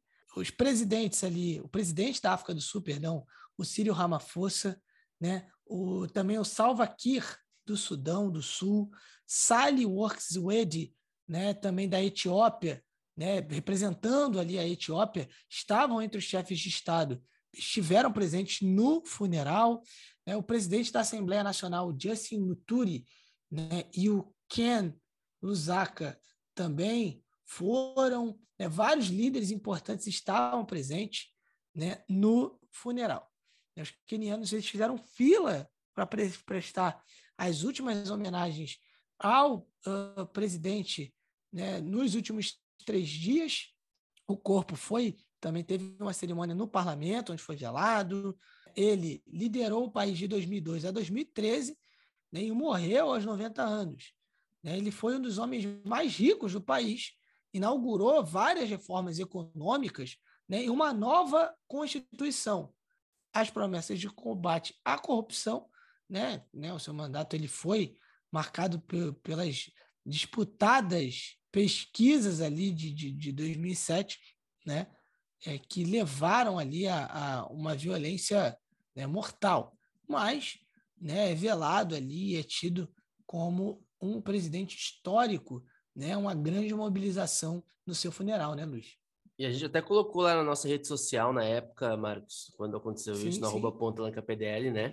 É, talvez aí um dos grandes presidentes da história do Quênia, porque foi o, justamente é, o presidente colocou a economia queniana novamente nos trilhos após longos anos ali é, em crise total econômica, né? Ele que tem uma forma, teve uma formação em economia na Grã-Bretanha, né? Em 2002 ele acaba vencendo uma eleição depois de anos ali com um, um antigo presidente.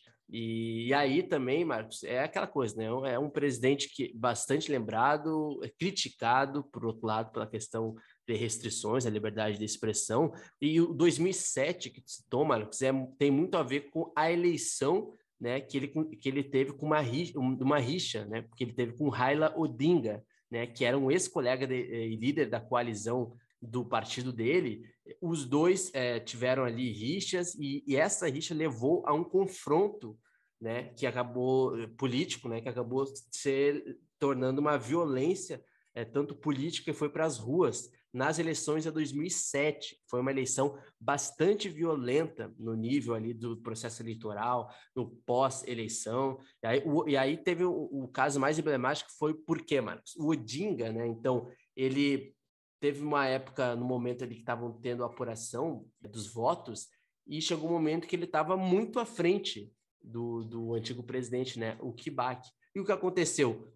É, do nada, a comissão eleitoral ela parou de fazer a contagem é, dos votos e de anunciar os resultados. Jornalistas foram demitidos, isso tudo durante o processo de contagem dos votos, tá? E horas depois, a comissão eleitoral anunciou que Kibak havia vencido por uma margem ali bastante estreita, e aí ficou é, aquela sensação de que as eleições de fato foram fraudadas de acordo com tudo que aconteceu com essas questões contextuais que eu acabei é, de mencionar. O Odinga, revoltado, tá, convocou protestos e aí as violências aconteceram no que é conhecido aí, Marcos, como uma das maiores repressões da história aí, referentes à violência política no Quênia. E tudo isso, Marcos, para a gente ver o que acontece. Né? Em meio a todas essas é, repressões é, do governo em relação aos apoiadores do Odinga, aconteceu uma violência étnica que explodiu principalmente nas favelas de Nairobi, né, que é a grande capital do Quênia, principalmente ali no Vale do Rift e na cidade ali de Kisumu, né, que fica à beira é, do lago ali no Quênia, né. Então esse incidente né? Nesse incidente, milhares de pessoas foram queimadas vivas numa igreja, no que é até hoje conhecida aí como uma das maiores violências étnicas da história é, desse Quênia pós-colonização, e tudo isso começou é, nessas eleições de 2017 até o estopim para essa violência étnica. Então, assim, eu estou explicando que, ao mesmo tempo que ele é uma figura bastante adorada por boa parte do Quênia, por outro lado, esse ano de 2007 foi marcado por um pós-eleições e violência política assim jamais vista até então no Quênia pós-colonização. Então são várias questões que envolvem aí a figura é, do ex-presidente. E agora, Luiz, a gente vai para Somália. Uma notícia que a gente colocou na nossa newsletter, né, já que o Al-Shabaab reivindicou a autoria né, de ataque com morteiro ao parlamento da Somália. Uh, recém-eleitos membros do parlamento somali estavam reunidos né, para aprovar ali os procedimentos para a eleição né, daqueles que iriam né, discursar, quando o local foi atingido por um ataque de morteiro. Em um post no Facebook, é, um dos candidatos presidenciais, enfim, e é um dos membros ali do parlamento, o Abdi Haram Abishakur Warsami, disse que vários tiros foram disparados e várias pessoas ficaram feridas, incluindo dois dos seus guarda-costas. O grupo Shabab, né, em postagens da mídia, reivindicou a responsabilidade pelo ataque. Né, o gabinete do primeiro-ministro da Somália, Mohamed Hussein Roble, condenou o ataque, né, classificou o ataque como ato terrorista. Né? Ele disse que o ataque foi uma tentativa covarde de intimidar o parlamento, né, e que né, esse parlamento que está em processo de finalizar a eleição indireta da Somália. Antes do ataque de segunda-feira, né, parlamentares concordaram por unanimidade em eleger o presidente da Câmara Alta, né, no dia 26 de abril. Né, o presidente da Câmara Baixa foi eleito no dia 27. Né. As eleições indiretas da Somália foram adiadas por meses ali por causa de disputas políticas entre o primeiro-ministro presidente, né, o, o Mohamed Abdullahi Mohamed, conhecido como Farmajo. Então, uh, mais um episódio de ataque terrorista na, na Somália, ao Shabaab, enfim, é, é, assim, mais um componente dessa, dessa crise né, que está levando ali, enfim, à falência do Estado somali. A Somália vem nesse processo, a gente vem tocando nesse assunto há muito tempo.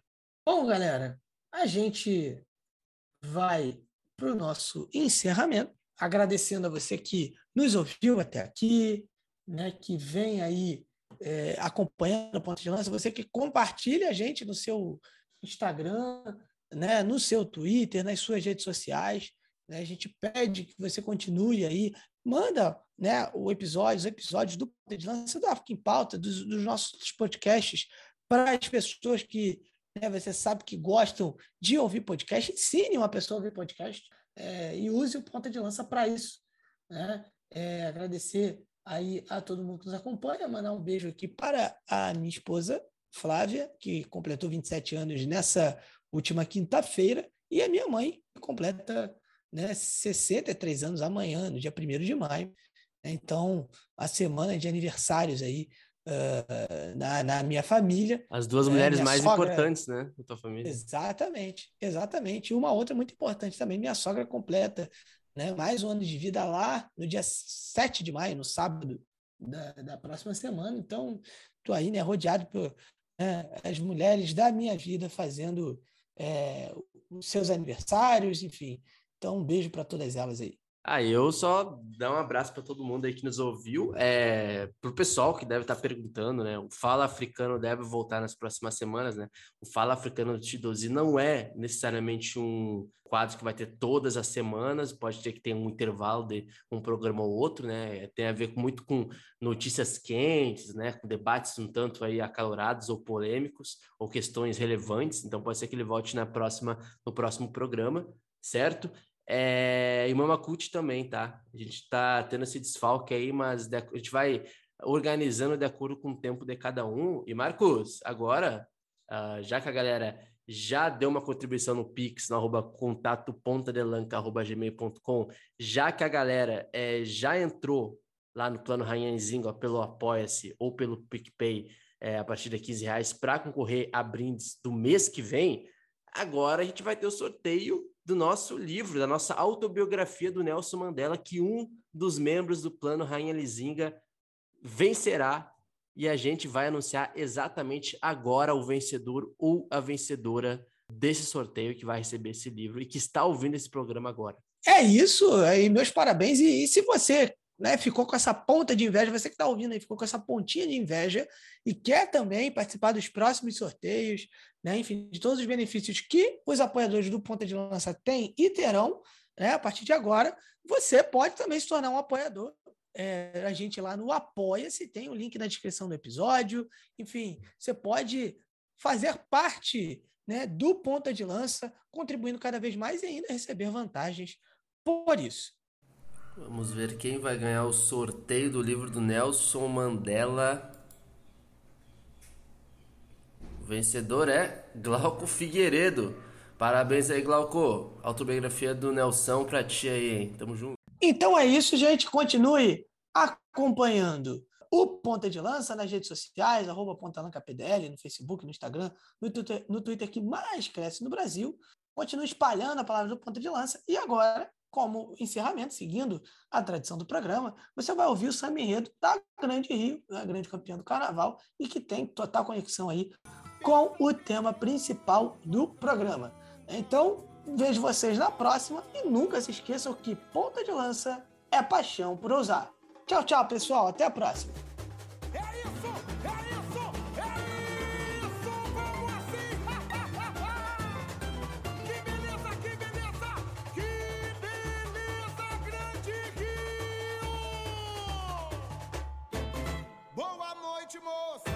Boa noite, moço! Boa noite, moço! Aqui na terra é o nosso templo de fé. Fala, Majeté!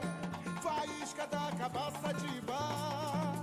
Na gira, bombo, gira, luvaiá. No mar de dendê. Caboclo, andarilho, mensageiro. Das mãos que riscam vemba no terreiro. Renasce Palmares, zumbi, aguibar. Odus. Preceitos, fundamentos, olobé. Prepara o bater pro meu axé. Deixa o cabelo, sete saias, catacumba. É no toque da macumba. Saravá, fia, fia. Seu Zé malandro da encruzilhada. Família da saia rodada.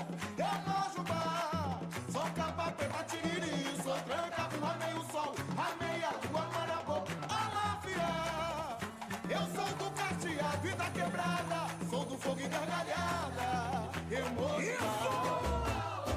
Catiço reinando na segunda-feira.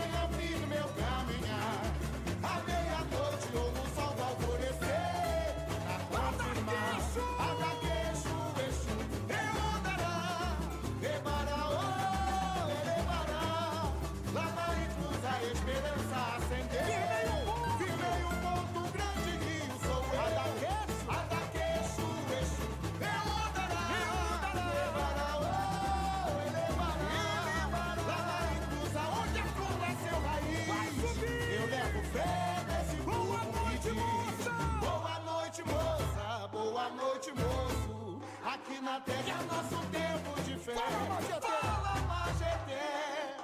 Faísca da cabeça de bar. Na gira, bombo, gira. No mar de dendê. Caboclo, mandarilho, mensageiro. As mãos que riscam